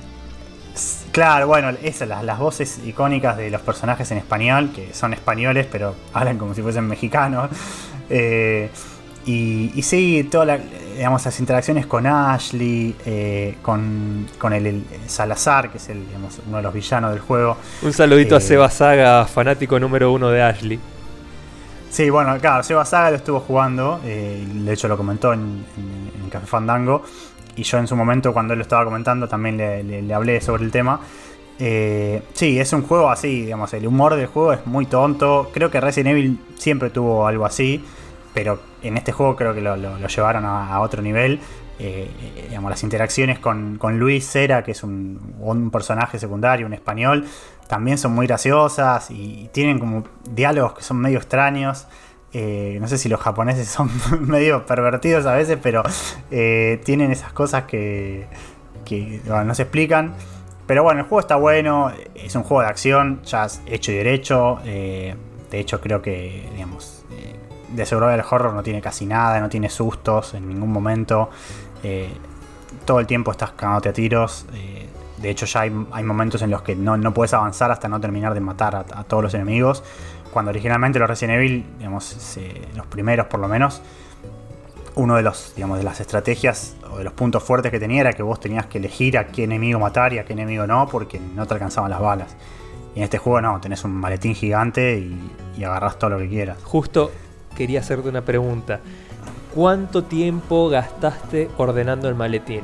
Esto define tu personalidad como jugador. Mucho tiempo, sí, sí. Sí, incluso más allá del espacio, de optimizar el espacio, simplemente el tema de. ¿No te genera muchísimo placer tener todos los ítems ordenaditos de una forma, pero Sí, sí, las offset? balas. Las balas acá, las sierras por allá, la- las armas todas de esta forma, los ítems de curación por otro lado, ordenado todo por color y tamaño. Uy, Dios, qué obsesión Sí, ordenar sí, el maletín del Resident 4. Creo que es una de las cosas más lindas que tiene. Y no digo que sea malo, es un gran juego. Pero hasta el orden del, del inventario es divertido. Sí, sí, sí, sí, bueno, fue ahí, digamos, otro punto de quiebre, que es pasar del el inventario de 6 o, digamos, o 8 ítems de los primeros juegos. A llevar una puta es- metralleta en el maletín. Sí, sí, llevas eh, el lanzamisiles, eh, va, el tipo bazooka, eh, un- una escopeta, el arma, 35 hierbas. Y un pescado de 10 balas kilos. sí, sí. Y también eso de, digamos, separar el inventario de, de ítems para, digamos, de, puzzles, que de por sí tiene muy pocos, pero bueno, separar eso del inventario normal, ese fue otro paso que me acuerdo, yo, yo jugué, eso no lo comenté, pero antes de jugar el 4 estuve jugando al, al 0 HD Remaster y al, al 1, al, al HD Remaster del, del original.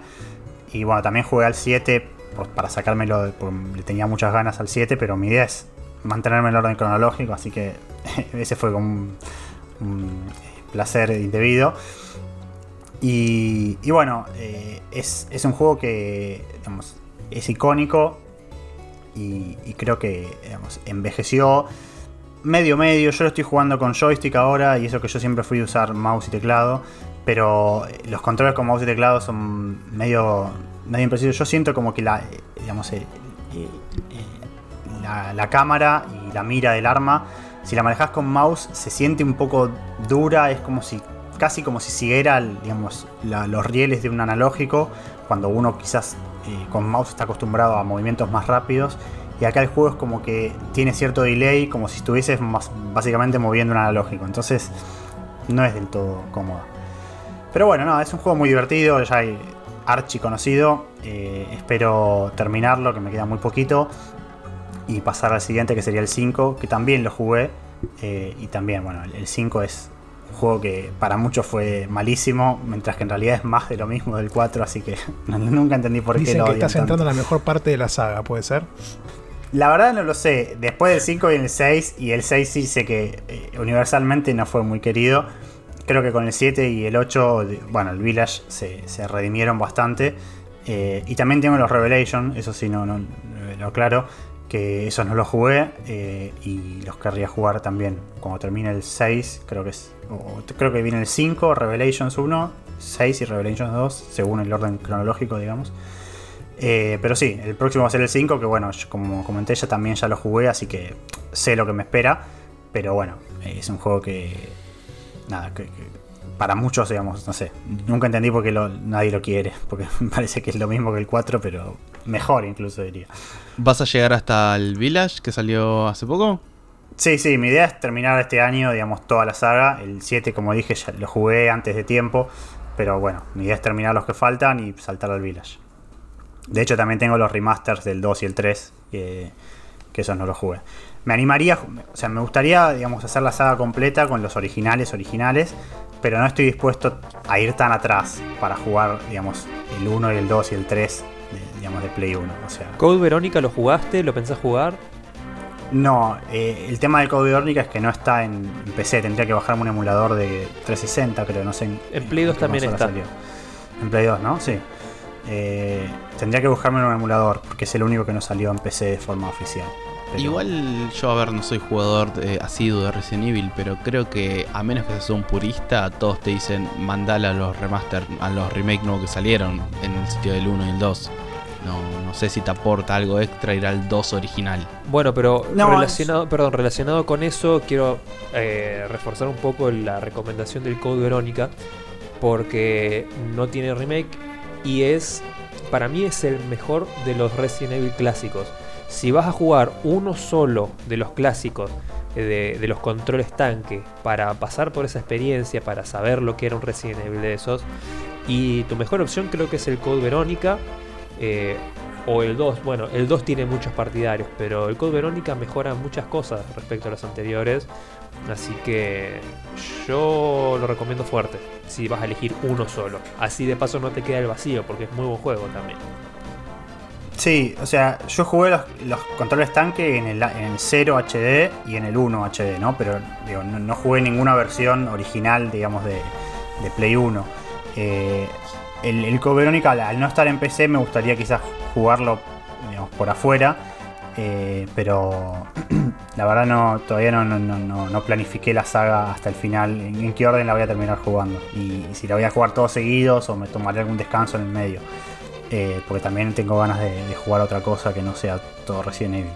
Ya, la, imagen de, inicio de la, pantalla de inicio de los juegos que dice el título Resident Evil y te habla la voz esa de fondo, ya me tiene cansado. Eh, pero, pero no, bueno, es una linda saga Resident Evil, se la recomiendo, bueno, ampliamente recomendada para cualquiera que, empiece a jugar algo. Eh, y por ahora de los que jugué, creo que no, no, no hay ninguno que no me, haya gustado. Creo que tanto el 0 como el 1 en sus versiones de remaster están bastante bien y el, bueno, el 4 está bueno. Eh, se, merecería quizás también un remake, pero no creo que sea tan necesario. Me parece que envejeció bien así como está. Y bueno, no tengo nada más que comentar. Eh, espero en la próxima traerles ya novedades del 5, quizás del 6. y bueno, de los siguientes Crash. Bueno, muy, muy bien por ahí, por ese lado. Che, y hablando de, juegos de terror que ahora ya no dan tanto miedo y demás, hay alguien que dijo que quería jugar juegos de terror, Santi. ¿En esta no te enganchás de, bueno, voy a jugarme los Resident Evil, aunque sean los viejos? Arranqué el. No, voy a no haría toda la saga porque son un montón. Igual son cortos, eso está bueno. Pero arranqué la remake del 2 y la verdad que está muy bueno. Este, el tema es que lo tengo en la Xbox y me tendría que sentar en el sillón y viste, no tengo mucha disponibilidad acá para para sentarme tranquilo en el sillón, lamentablemente. Siempre está invadido por Minecraft, ¿viste? Pero, mm, pero la verdad es hermoso. Pero, pero sí, sí, me interesaría. Igual me quedo con las promesas que hice antes, que son más realizables, me parece. Pero me gusta, sí, me gustan las. La remake del 2 la jugué y me encantó. La verdad, lo que, lo que jugué me pareció muy interesante. Digno. Tendrás que conseguir la. No, perdón, tendrás que conseguir la, Steam Deck cuando salga. A ver si eso te motiva. Está, ahí. Pasa que bueno, está difícil, va a estar difícil conseguirla, pero me gusta, me gusta. Sí, sí, yo creo que sí. Ya estuve viendo, digamos, en Steam en Estados Unidos está el pre-order y. Está el pre-order. Yo creo que va a ser difícil los scalpers también. sí. conseguirlo. Los scalpers también hermosos. Claro, yo creo que va a ser difícil las 5 comprarlo. lucas, mil, mil, mil dólares, qué sé yo, cualquier cosa. Los reventan todos los. Sí, sí, sí. Yo, yo estoy re hype con el tema de la consola de Steam. No, no sé por qué, pero estoy Para re mí hype es una, una forma perfecta de, de poder darle al backlog, que es el motivo de nuestro programa. Me serviría un montón para, para sumar un montón de, de juegos que tengo en la librería de Steam y que no estoy jugando actualmente. Fiel a tu estilo Nintendero, digamos, a- o al nuevo estilo Nintendero de jugar portátil. Así que nada, pero bueno, no, no, estará, no le estuviste dando el Resident Evil estos días, pero ¿qué, qué estuviste Sí. dándole desde el programa anterior acá? Mira, la ahora? verdad que estuve jugando un par de cositas para hablar especialmente de una. Hoy voy a hablar del Yooka-Laylee. Y para, para arrancar les voy a proponer que me acompañen en un viaje, en un viaje en el tiempo. Vamos a subirnos al DeLorean. Nos vamos a ir ¿Vamos a- de paseo? Sí, sí, vamos de paseo. Podcast a, a 1996, ¿no? Eh, hermoso año donde estaba el pibito de la Nintendo 64, que se, acuerdan que gritaba cuando le regalaban la consola. En esa época había otro pibe también, que era más o menos tenía la misma reacción, este, que es quien les habla. Pero en ese momento yo todavía no tenía la consola, y pero la veía con muchas ganas, ¿no? Venía de jugar mucho Super Nintendo y Sega Genesis, porque más allá de que uno sea fiel soldado de la gran N, también no me iba a perder de jugar a Sonic. Y, y en 1996, eh, Nintendo saca su consola al mercado, la Nintendo 64, para hacerle competencia a la PlayStation 1, ¿verdad? Y sale con un juego que rompió todo, que era el Mario 64. Mario 64 lo que hizo básicamente es convertir las aventuras del fontanero en 2D, llevarlas a un, plano 3D, con collectables, con un, este, un progreso, digamos, no lineal en sí. Uno podía avanzar por distintos lugares de cada mapa, de cada mundo, tenías un hub central que era el castillo y de ahí ibas a cada lado, ¿verdad? Y, y en Nintendo había otra compañía que era muy cercana al desarrollo con ellos, que era Rare, ¿no? Rare, una compañía localizada en Inglaterra. Unos loquillos, porque la verdad que, que eran bastante, bastante, unos tipos bastante peculiares para trabajar, pero sacaron unos juegos del, del recontra carajo. Y ellos venían ya de romperla toda con Donkey Kong Country. Y en el 96 sacaron el Donkey Kong Country 2 también, que se veía tan hermoso como el 1. Este, pero con una banda sonora espectacular y, la verdad que con unos desafíos de niveles hermosos, ¿no? Esta gente venía trabajando, después al año siguiente sacaron el Donkey Kong Country 3 también. Pero claro, cuando llegó el 96, ellos tenían un proyecto detrás que se llamaba Proyecto Dream, en donde estaban haciendo un juego RPG como de piratas, con una vista isométrica bastante peculiar. Este, de un pirata que tenía como una mochila, una cosa así, ¿verdad? Entonces, eh, esta gente cuando empezó a, ver lo que estaba en el mercado, observaron que Nintendo salió con el Mario 64 y dijeron, nosotros no podemos sacar este juego, porque al lado del Mario 64 quedaba como totalmente anticuado y, este, y nada que ver, ¿viste? Además ya, ya Nintendo avanzaba al 3D, PlayStation ya tenía la, Play- Sony ya tenía la PlayStation 1. Entonces dijeron, no, va- va- volvamos para atrás y rehagamos todo este proyecto que estamos intentando desarrollar. Entonces eh, lo simplificaron, el proyecto se, fu- se fueron de la temática de piratas y qué sé yo, y eso terminó abocando en el 98 que salió un pequeño juego conocido como Banjo Kazooie, el cual amo profundamente.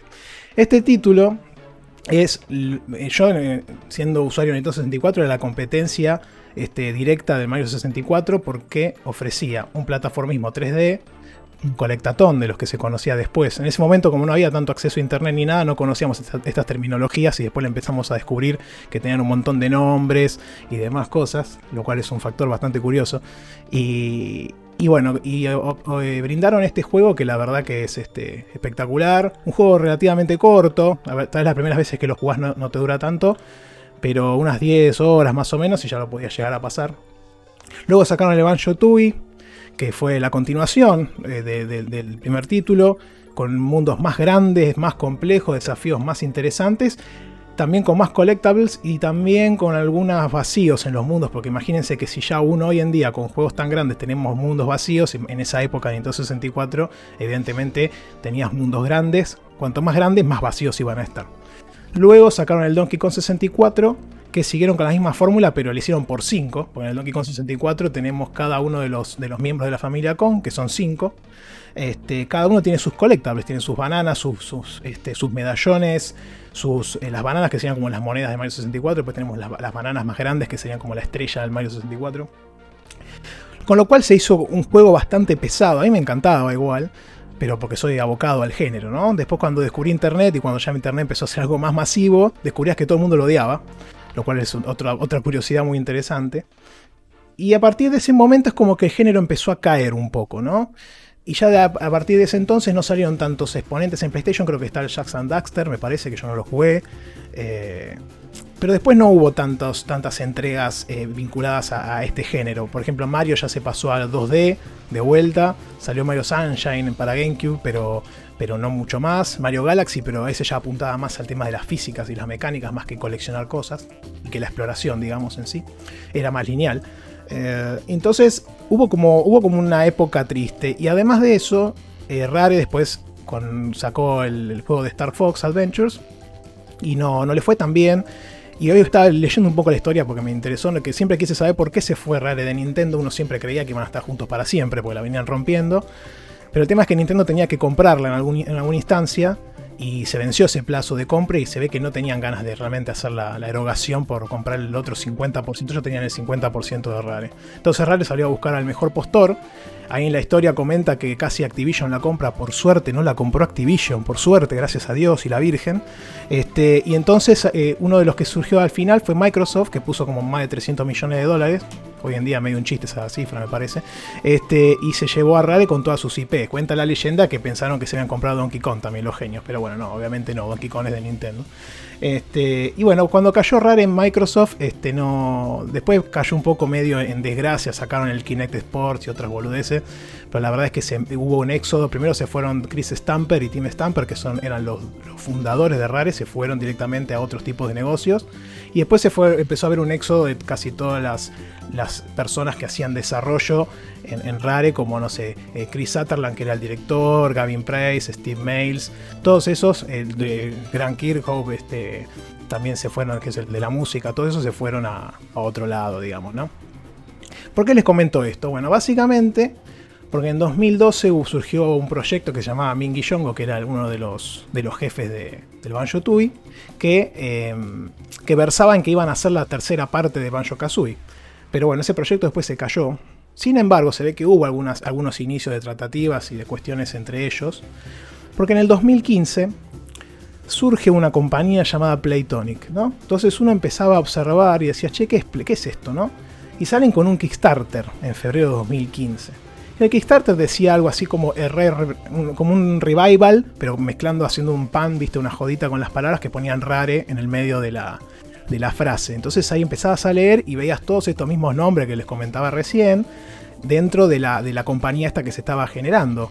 Y ahí, obviamente, uno cuando observaba eso no lo podías creer. Y sí, la verdad era esa, que los mismos desarrolladores de todas estas franquicias que uno amaba tanto, se juntaron de vuelta para hacer una compañía nueva y, volver a ofrecer un juego dentro del mismo espacio, ¿no? Eh, la verdad que la campaña que hicieron fue un éxito rotundo. Los tipos pedían, no sé, 130 mil libras, porque están en Inglaterra. Terminaron recaudando en 24 horas un millón y la campaña terminó con 2 millones de libras. La verdad que fue una locura hermosa. Y bueno, a partir de ahí salió el juego. Un dato curioso para, que sepan un poco dónde viene el, amor, ¿no? Uno que tiene a Nintendo y la verdad que en un momento casi me da bronca también. Los tipos originalmente habían prometido que el juego salía para Wii U. cuando el juego sale, cuando la campaña termina en 2015, el juego lo prometieron para 2016, pero después se terminó demorando para abril del 2017. Cuestión que para abril del 2017 la Wii U estaba más enterrada que no sé qué. Entonces eh, cancelaron el desarrollo de la, Wii U y te, daban la posibilidad de migrar a cualquier otra plataforma. Yo casi lo saco en PC y, no lo terminé sacando en PC, sino que lo, lo, cambié la opción para Switch. Encima de la versión de Switch no salió en el momento que el juego salió efectivamente, que fue en abril del 2017, sino que salió a fin de años del 2017. Con lo cual tuve que esperar 6 meses más, viendo todos los comentarios, toda la, crítica, todo, todo, todo, hasta que salió finalmente el juego en la consola que yo había elegido. un dato curioso que, en ese momento me da bronca, pero bueno, pero terminé por suerte jugando donde quería. Eh, la verdad que, sí, se produjo ese desfasaje, pero, pero bueno, la verdad que, el desarrollo le fue bien dentro de todo, más allá de, algún retraso que, tuvieron. Y, lo interesante también que comento esto es porque cuando en, alguno de, los comentarios que nos hicieron era por qué lo habíamos dejado en el backlog o, cómo fue la recepción de la gente, ¿no? La verdad que el juego este yo lo esperaba como, viste, agua en el desierto. Y la verdad que no. Cuando, cuando salió tuvo críticas bastante mezcladas. Pero es interesante eso, también da charla, da debate, da lugar a otro debate del tema de las reviews y de los puntajes y de todo eso, ¿no? Pero mucha gente le pegó al juego, lo, mató. Me acuerdo de Jim Sterling, que no, lo sigo mucho, pero en aquel entonces le, le dio con, con 10 palos más o menos al juego y le puso con un 3, ponele. Entonces yo dije, uh, loco, ¿qué pasó? Entonces fui a, fui a buscar la review y el tipo comentaba todas las cosas que a mí me parecían bárbaras del juego. Entonces me, encantó, por más que el chabón le haya puesto un 3 y lo haya criticado, todos los puntos negativos para mí eran positivos. Con lo cual siempre está lindo leer las reviews a fondo y no dejarse llevar por el número, ¿no? Que es un dato bastante eh, claro y conciso, pero a veces eh, esconde un poco lo que la persona piensa y que en definitiva puede ser lo contrario a lo que uno busca en un juego, ¿no? Y hablando de eso, ya les puedo comentar. Bueno, el juego salió en Switch, como les dije, y también salió en PlayStation 4, en Xbox One, en PC, y creo que en, la de Apple también, en iOS. Este, y calculo que se podrá jugar en las consolas actuales por retrocompatibilidad. Es más, después lo terminaron regalando en Amazon Prime seguro, en Prime Video. Eh, y no sé si en alguna otra plataforma más de PC lo terminaron en, en Epic regalaron la segunda parte que no, no voy a comentar ahora. El juego, como les dije, es un plataformero 3D, un colectatón. La verdad que los tipos, obviamente, como que tomaron una base fuerte de, del, Banjo Kazooie. Es, es un poco casi irónico que empezaste, empezamos este viaje con Rare y un juego abandonado de piratas. Y hoy por hoy, uno de los juegos, o el que más se conoce del último tiempo de Rare, es el Sea of Tips. Pero nada, eso es como una ironía de la vida, nada más. Sí, es curioso. La, la, Rare de hoy dista mucho de la que era en aquel entonces porque en alguna instancia eh, hubo un cambio importante de personal y, del staff y después empezaron a sacar cosas buenas. O sea, es como que cayó y después la volvieron a levantar. Y ahora tienen el, Sea of Thieves, también tienen el, Everwild, creo que es el que va a salir ahora o dentro de un par de años tal vez. Ese también es desarrollo de ellos. Eh, pero bueno, con el, con el en este caso, que es el juego que estamos viendo, la verdad que ellos tomaron mucha inspiración de, los clásicos, ¿no? De la, de, la época de Nintendo 64 que ya les comenté. Y trajeron tanto lo bueno como lo malo de aquella instancia. Eh, una crítica que se le puede hacer al juego interesante es el tema de las cámaras que no, están tan bien ayornadas a, lo, que la tecnología y los avances fueron presentando. Tampoco les puedo decir que es tan dura como era la cámara en, aquella, en aquel entonces, pero sí tiene sus momentos en donde se traba, en donde no te sigue bien, en donde vos te pones contra una pared y de repente te perdés la noción de dónde está tu personaje. Que le agrega como una capa más de dificultad al juego, pero, la verdad que si uno lo tiene que analizar de forma crítica, no es un, no es un tema interesante.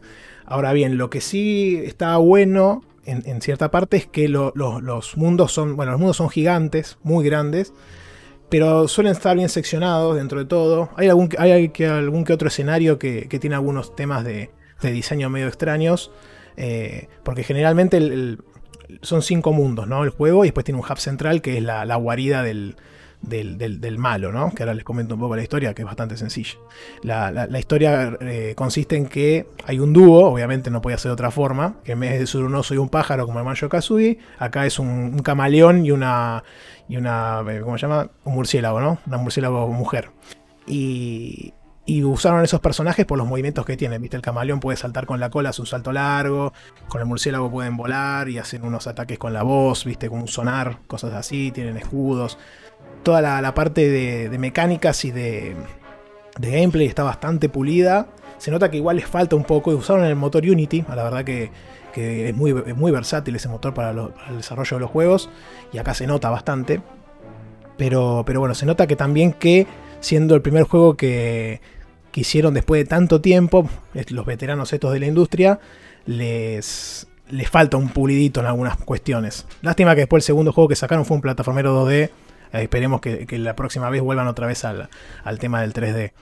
Y, pero bueno, los niveles son bastante buenos, tienen una mecánica de que vos podés eh, entrar, vos tenés los colectables principales son, porque la historia es que está el, malo que se llama Capital B, que es como una, una abeja maligna, que es como la dueña de una empresa, entonces hacen jodas con que viste el tema de, los, de los first person shooters, de las empresas este, avaras que te quieren sacar la guita, hay todo un montón de, chistes internos en los diálogos que son muy divertidos.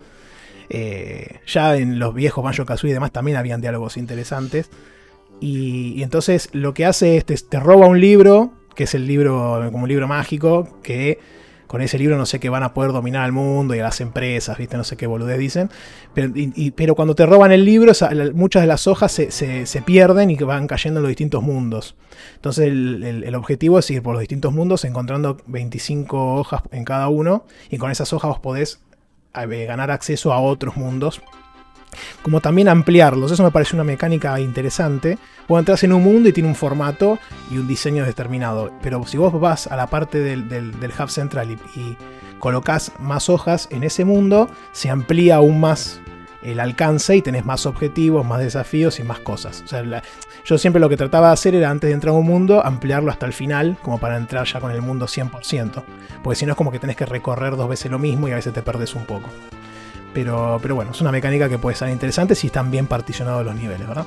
Y después tenés, la, en cada nivel tenés para encontrar unas hojitas, que son como las, como las plumas en donde uno escribe, que con eso también te permite para comprar movimientos. Eh, al, mismo estilo que Banjo, Kazooie, vos los, los eh, movimientos los podías encontrar en diferentes lugares. Acá tenés un personaje que te los vende.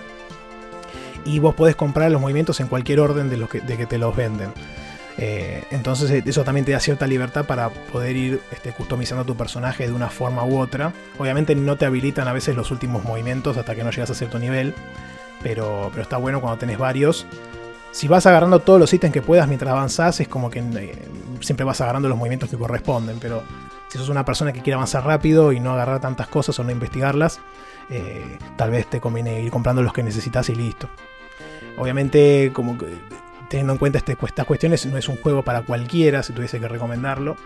Eh, porque tenés todo el tema este de los de los collectables que, a veces están muy escondidos, ¿viste? O por ejemplo, me, he pasado, me ha pasado que estuve un, rato largo buscando un ítem en particular, o no sé, siete plumitas o una hoja.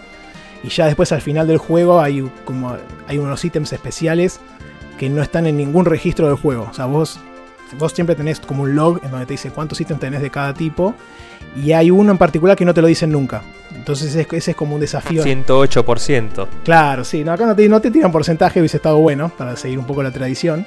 Pero, pero sí, ese, ese ítem en particular, vos durante el juego tenés como una especie de cheat legal dentro del título que son como unas, unos tónicos, por eso se llama Playtonic la compañía tener unos tónicos que te permiten, no sé, ser invencible, o invencible no, pero te permiten tener mucha más este, munición, viste, para, tirar cosas, o, no sé, o, cuando estás abajo del agua que la, respiración sea, te dure más tiempo, ese tipo de, perks, digamos, ¿no? Más que cheats.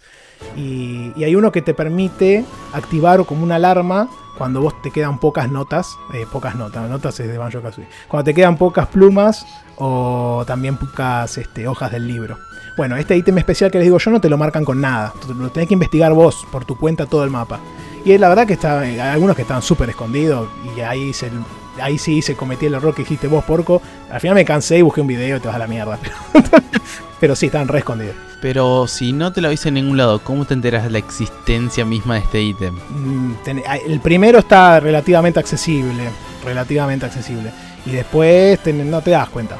Tenés que intuir más o menos que hay uno por nivel, con En, la época vieja, que, que yo recuerdo con mucha añoranza, tal vez lo que hacían era metértelo en el manualcito que venía en el juego, te decían, ah, mira, este ítem que está acá no sé qué es, ¿eh? Entonces vos con eso medio que investigabas y descubrías que había uno por nivel o que estaban súper escondidos. Acá no, posiblemente cuando el juego salió estuvo en boga de todos y habrán estado en la discusión de si, che, mira, encontré el ítem secreto y no, no sabía ni dónde estaba y bueno, me salió, surgió de ahí, ¿viste? Eh, así que bueno, y la verdad que que es un juego que, me gustó mucho. fíjense que, la última semana, o sea, yo el juego lo, había jugado más o menos como unas 15 horas antes de dejarlo en el backlog. Se preguntarán por qué quedó en el backlog.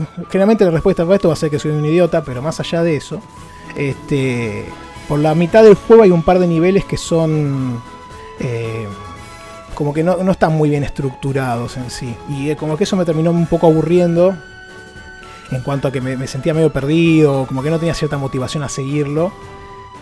Como que necesitaba darle un tiempito al título en aquel entonces. Y ahí quedó colgado. Después, obviamente, fueron saliendo otras cosas y no lo volví a retomar más. Y ahora, cuando lo agarré de vuelta, es como que lo agarré pensando en el, programa y además porque quería finalmente liquidarlo. Me faltaban ponerle 5 horas más de juego. Y dije, no puede ser que no que no pueda completarlo. Además sería un gran, gran título para traer al, programa. Y le metí, no sé, en tres días le metí ocho horas, posta. Así que ahí agarré y lo liquidé rápidamente. Y, después la, batalla final, la verdad que muy bien, muy, muy digna del, del estilo de Banjo Kazooie. La verdad que, se, que, se, basa mucho en eso. Este, ojalá que, como comenté más adelante, esta, esta, compañía pueda sacar juegos que ya no estén tan basados en, el material original, pero que sí estén dentro del mismo género. Un género que la verdad, porque me puse a, también a analizar a qué otros títulos o qué otras cuestiones este, este, este juego había alimentado o había servido de base para. Y la verdad que no encontré demasiado. No, actualmente, por ejemplo, tenés un Ratchet Clank que puede ser un juego plataforma, no es plataformero, es 3D de acción, no es lo mismo. Eh, no, sé si no sé si premia tanto la exploración un Ratchet Clank, no, no lo jugué. Pero, pero este, este, este, juego en particular, este género en particular es como que está ahí, ¿no? Es como que viene alguno, saca un título y después vuelve otra vez a caer en, en coma o en una pausa, en un hiato. El Hat in Time eh, me dijeron que está muy bueno, yo lo tengo, lo he jugado un poco, pero no, no sé si ese juego se terminó basando un poco en los elementos que trae este juego a la palestra o no. Yo diría que no tanto, eh, porque es más como de acción y de velocidad.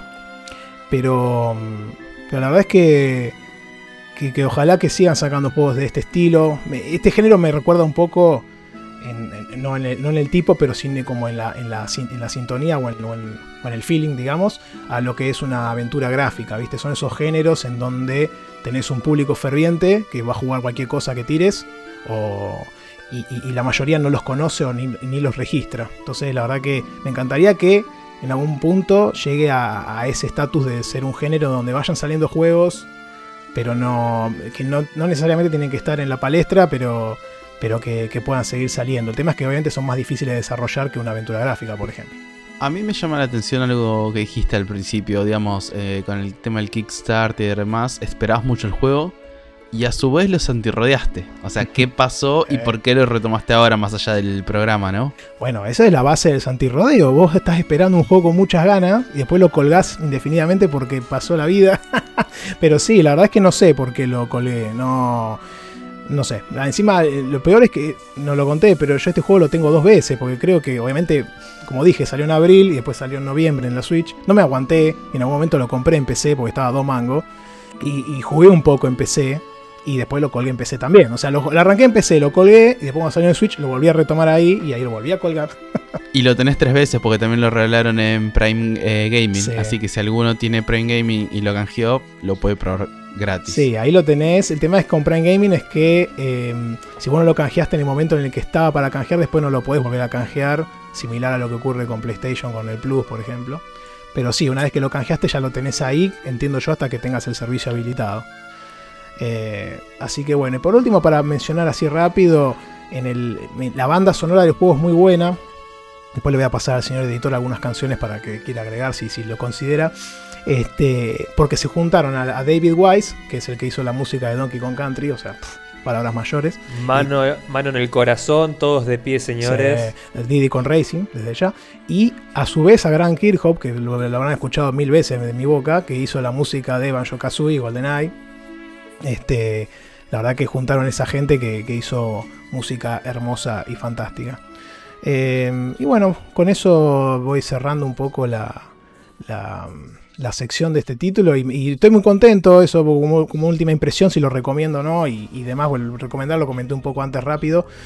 Eh, se lo recomiendo a, principal, si hay alguien que, le gusta los géneros plataformero 3D, colectatones y demás, desde ya, o sea, 110% recomendado.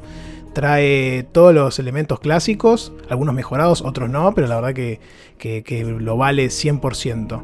Para el resto de la gente, la verdad que es un juego que premia la exploración, tiene lindos desafíos, no es súper difícil, es relativamente corto si se quiere, unas 20 horas, puede llegar a durar 20, 25 horas.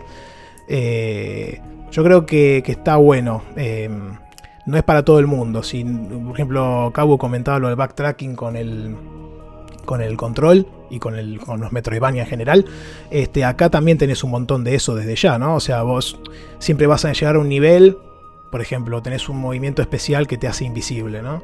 Entonces vos llegás a un nivel donde tenés una cámara de seguridad en una zona donde eh, no puedes pasar si no te haces invisible. Y cuando vos te ve la cámara, se te cierra la puerta a, a otra sección. Entonces vos tenés que acordarte de ese movimiento, que lo, lo, lo, juntás como cuatro niveles después, para volver a esa parte y hacer esa, esa, ese desafío. Te digo que ya, ya me acabas de, de, bajar las ganas de jugarlo. Porque me pasaba lo mismo en el control que te encontrabas la puerta que te decía, bueno, puedes acceder con la llave número 7. Y decís, no me voy a acordar de acá hasta que llegue a las 7, no me voy a acordar dónde está. Y no me daba ganas de acordarme tampoco. Sí, sí, totalmente. Bueno, eso, eso es típico de los Metroidvania y es algo bastante común en este tipo de juegos también, desde su génesis más o menos, porque en Mario 64 no pasaba. En Mario 64 pasaba, miren. Mario, Mario 64 pasaba, por ejemplo, en el nivel de agua. Que eh, para agarrar una de las últimas estrellas necesitabas el gorrito de metal. Ponele. Y el gorrito de metal te lo encontrabas como tres niveles después. Y, o sea, viene ya desde la génesis del género. Entonces es algo que viene intrínseco. Y si no te gusta tanto. Lo bueno que tiene es que vos podrías pasar el juego sin necesidad de volver a buscar estas cosas. Tal vez, si sos completionista, yo me, me, vuelvo loco con estas cosas. Pero si sos completionista, eh, sí te afecta. Si no lo sos, el juego lo podrías llegar a pasar posiblemente. Sin necesidad de estar volviendo tan para atrás. Eh, habría, que, habría que hacer la prueba porque yo no, no, lo hice de esa forma, pero yo creo que es algo posible. El completionismo es otro gran enemigo del backlog. Sí. sí. acá como estuve cerca de. Ya estaba cerca cuando lo pasé de completarlo todo, lo, lo, hice, pero. Y no es tan extenso el juego como para. No es que tipo hacerlo completionista te lleva 25 horas más. Entonces me permitió. Me dio un margen como para. Bueno, me estiro unas horitas más y lo hago, ¿viste? No, no fue tampoco. tampoco demasiado. Eh, así que bueno, este es el juego que les traje. La verdad que estoy, les, iba a decir, lo recomiendo, ya les comenté. Y la verdad que estoy muy contento de, hacer este programa porque si no, posiblemente no hubiese este, retomado el juego. Lo tenía anotado para este año, pero le estaba dando prioridad a otras cosas. Y bueno, apareció. Eh, también apareció que no, no, llegó el Monster Hunter todavía, el Stories 2, así que aproveché hueco. Pero, pero sí, la verdad que estoy muy contento de haberlo pasado. Y después les tiro un breve update que se lo, no lo tenía anotado, pero Metroid Zero Mission lo terminé pasando. Eh, la vez pasada les había comentado que me quedé en la parte de, de que Samus cambiaba, como, cambiaba un poco el estilo del juego. Eh, hice esa parte, la terminé, no es, no es larga. Me gustó, la verdad que viste que yo creo que a Porco le había preguntado si le había gustado esa sección. Me interesó, me interesó y me pareció que es una buena base para, para lo que se va a venir con el Dread, seguro. Así que estoy muy contento. ¿No te voló la cabeza el momento épico en el que Samus recupera su traje? Sí, sí esa pelea ahí con el, con el boss ese que me, me costó un poquito. Cuando, cuando terminás ganando y volvés y sos lo más power de la vida, eh, ese momento este, es bastante interesante. De, de que sos... Aparte el, el, cambio, el cambio en la música, pasás de silencio de sí. una música muy de fondo, muy tensa, muy de Alien, el octavo pasajero, en cada esquina, en cada ventilación hay un bicho que te puede matar a la clásica canción de, de Brinstar y victoriosa de, de, Metroid, donde te llevas todo puesto.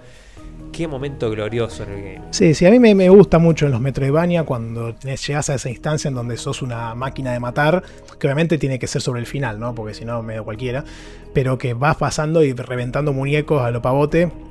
Y la verdad que sí, y antes de eso, eh, justamente como decís, tenías una pistolita de mierda y cualquier cosa que pasaba te hacían pelota.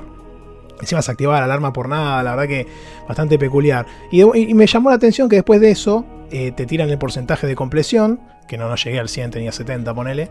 Y podés volver a la parte anterior, cuando supuestamente el planeta había explotado, qué sé yo. Todo medio raro la historia ahí, como la ensamblaron con poco más o menos. Pero, pero bueno, no volví, no lo hice al 100%. No sé si lo voy a hacer tampoco, pero bueno, quedó ahí. Y quería hacer una fe de ratas, porque la vez pasada, este, Kabu comentó de Northgard, y yo había había dicho que me parecía mucho al Bastion. Bueno, no era el Bastion, era el Vanish. El Bastion no tiene nada que ver con el Northgard. Así que quería hacer esa salvedad porque encima, escuchando el programa, me di cuenta que, que lo dije como 3-4 veces. ¿Pero por qué lo dije como 3-4 veces? Porque sabía que no era ese juego, pero no encontraba cuál era. Entonces me quedé apuntarado. Te quedaste con el. Con... Sí, sí, me quedé con la palabra, no sabía cuál era, pero, pero bueno, fue muy gracioso. Eh, así que Igual ahora que lo decís, eh, me, me, di cuenta que yo escuchaba en, en, mi cabeza, escuchaba el otro, o sea, sabía sí. de cuál hablabas, entonces no, no, no me surgió como sí, para, sí, cuando... para, corregirte porque lo entendí implícitamente. me, causó mucha gracia, pero bueno. Y bueno, con eso he cerrado la, la sección, querido Sakul. Bueno, hermoso, hermoso viaje hemos pasado, digamos, desde ese juego cancelado de Rare hasta este Yooka-Laylee, que la verdad yo sinceramente no lo iba a comprar, pero canjeado tengo ganas de probarlo, no para comprometerme a vivo, pero sí tengo ganas de, probarlo. Y bueno, un poquito también, como mencionabas en el viaje, para repasar el viaje que hemos hecho hoy en el programa, Cabu nos trajo un poco sobre el control. Yo les conté un poco sobre el Slade Spire. Después tuvimos un porco moment con el Patapón y el Everhood. Rami jugó al primero de tres del Crash Insane Trilogy y un poquito el Resident Evil 4, el remaster. Y bueno, Santi nos acaba de contar eh, sobre el yooka Así que nada, igual de todas formas siempre tienen todo en la descripción, todos los juegos que hemos comentado con el minuto exacto por si quieren eh, volver o saltearse alguna parte. Todo es más que bienvenido. Y también es bienvenido su feedback. Como Santi dijo también al principio del programa, nos encuentran en arroba logia del backlog o nos pueden mandar un mail a gmail.com Así que sin más de mi parte me despido y le dejo la palabra a mis compañeros. Nos vemos en 15. Y para, terminar ya, este, también pueden encontrarnos en Spotify, en Google Podcast, en iTunes todavía no, se ve que Anchor está ahí medio que reticente, no sé qué está pasando. Este, también pueden usar el feed, que lo va a estar subido en el comentario del programa seguramente y, y en Twitter desde ya. Y, ya con eso cerramos. Les mandamos un saludo a todos y nos vemos en el próximo programa. Adiós. Adiós. Chao. Nos vemos.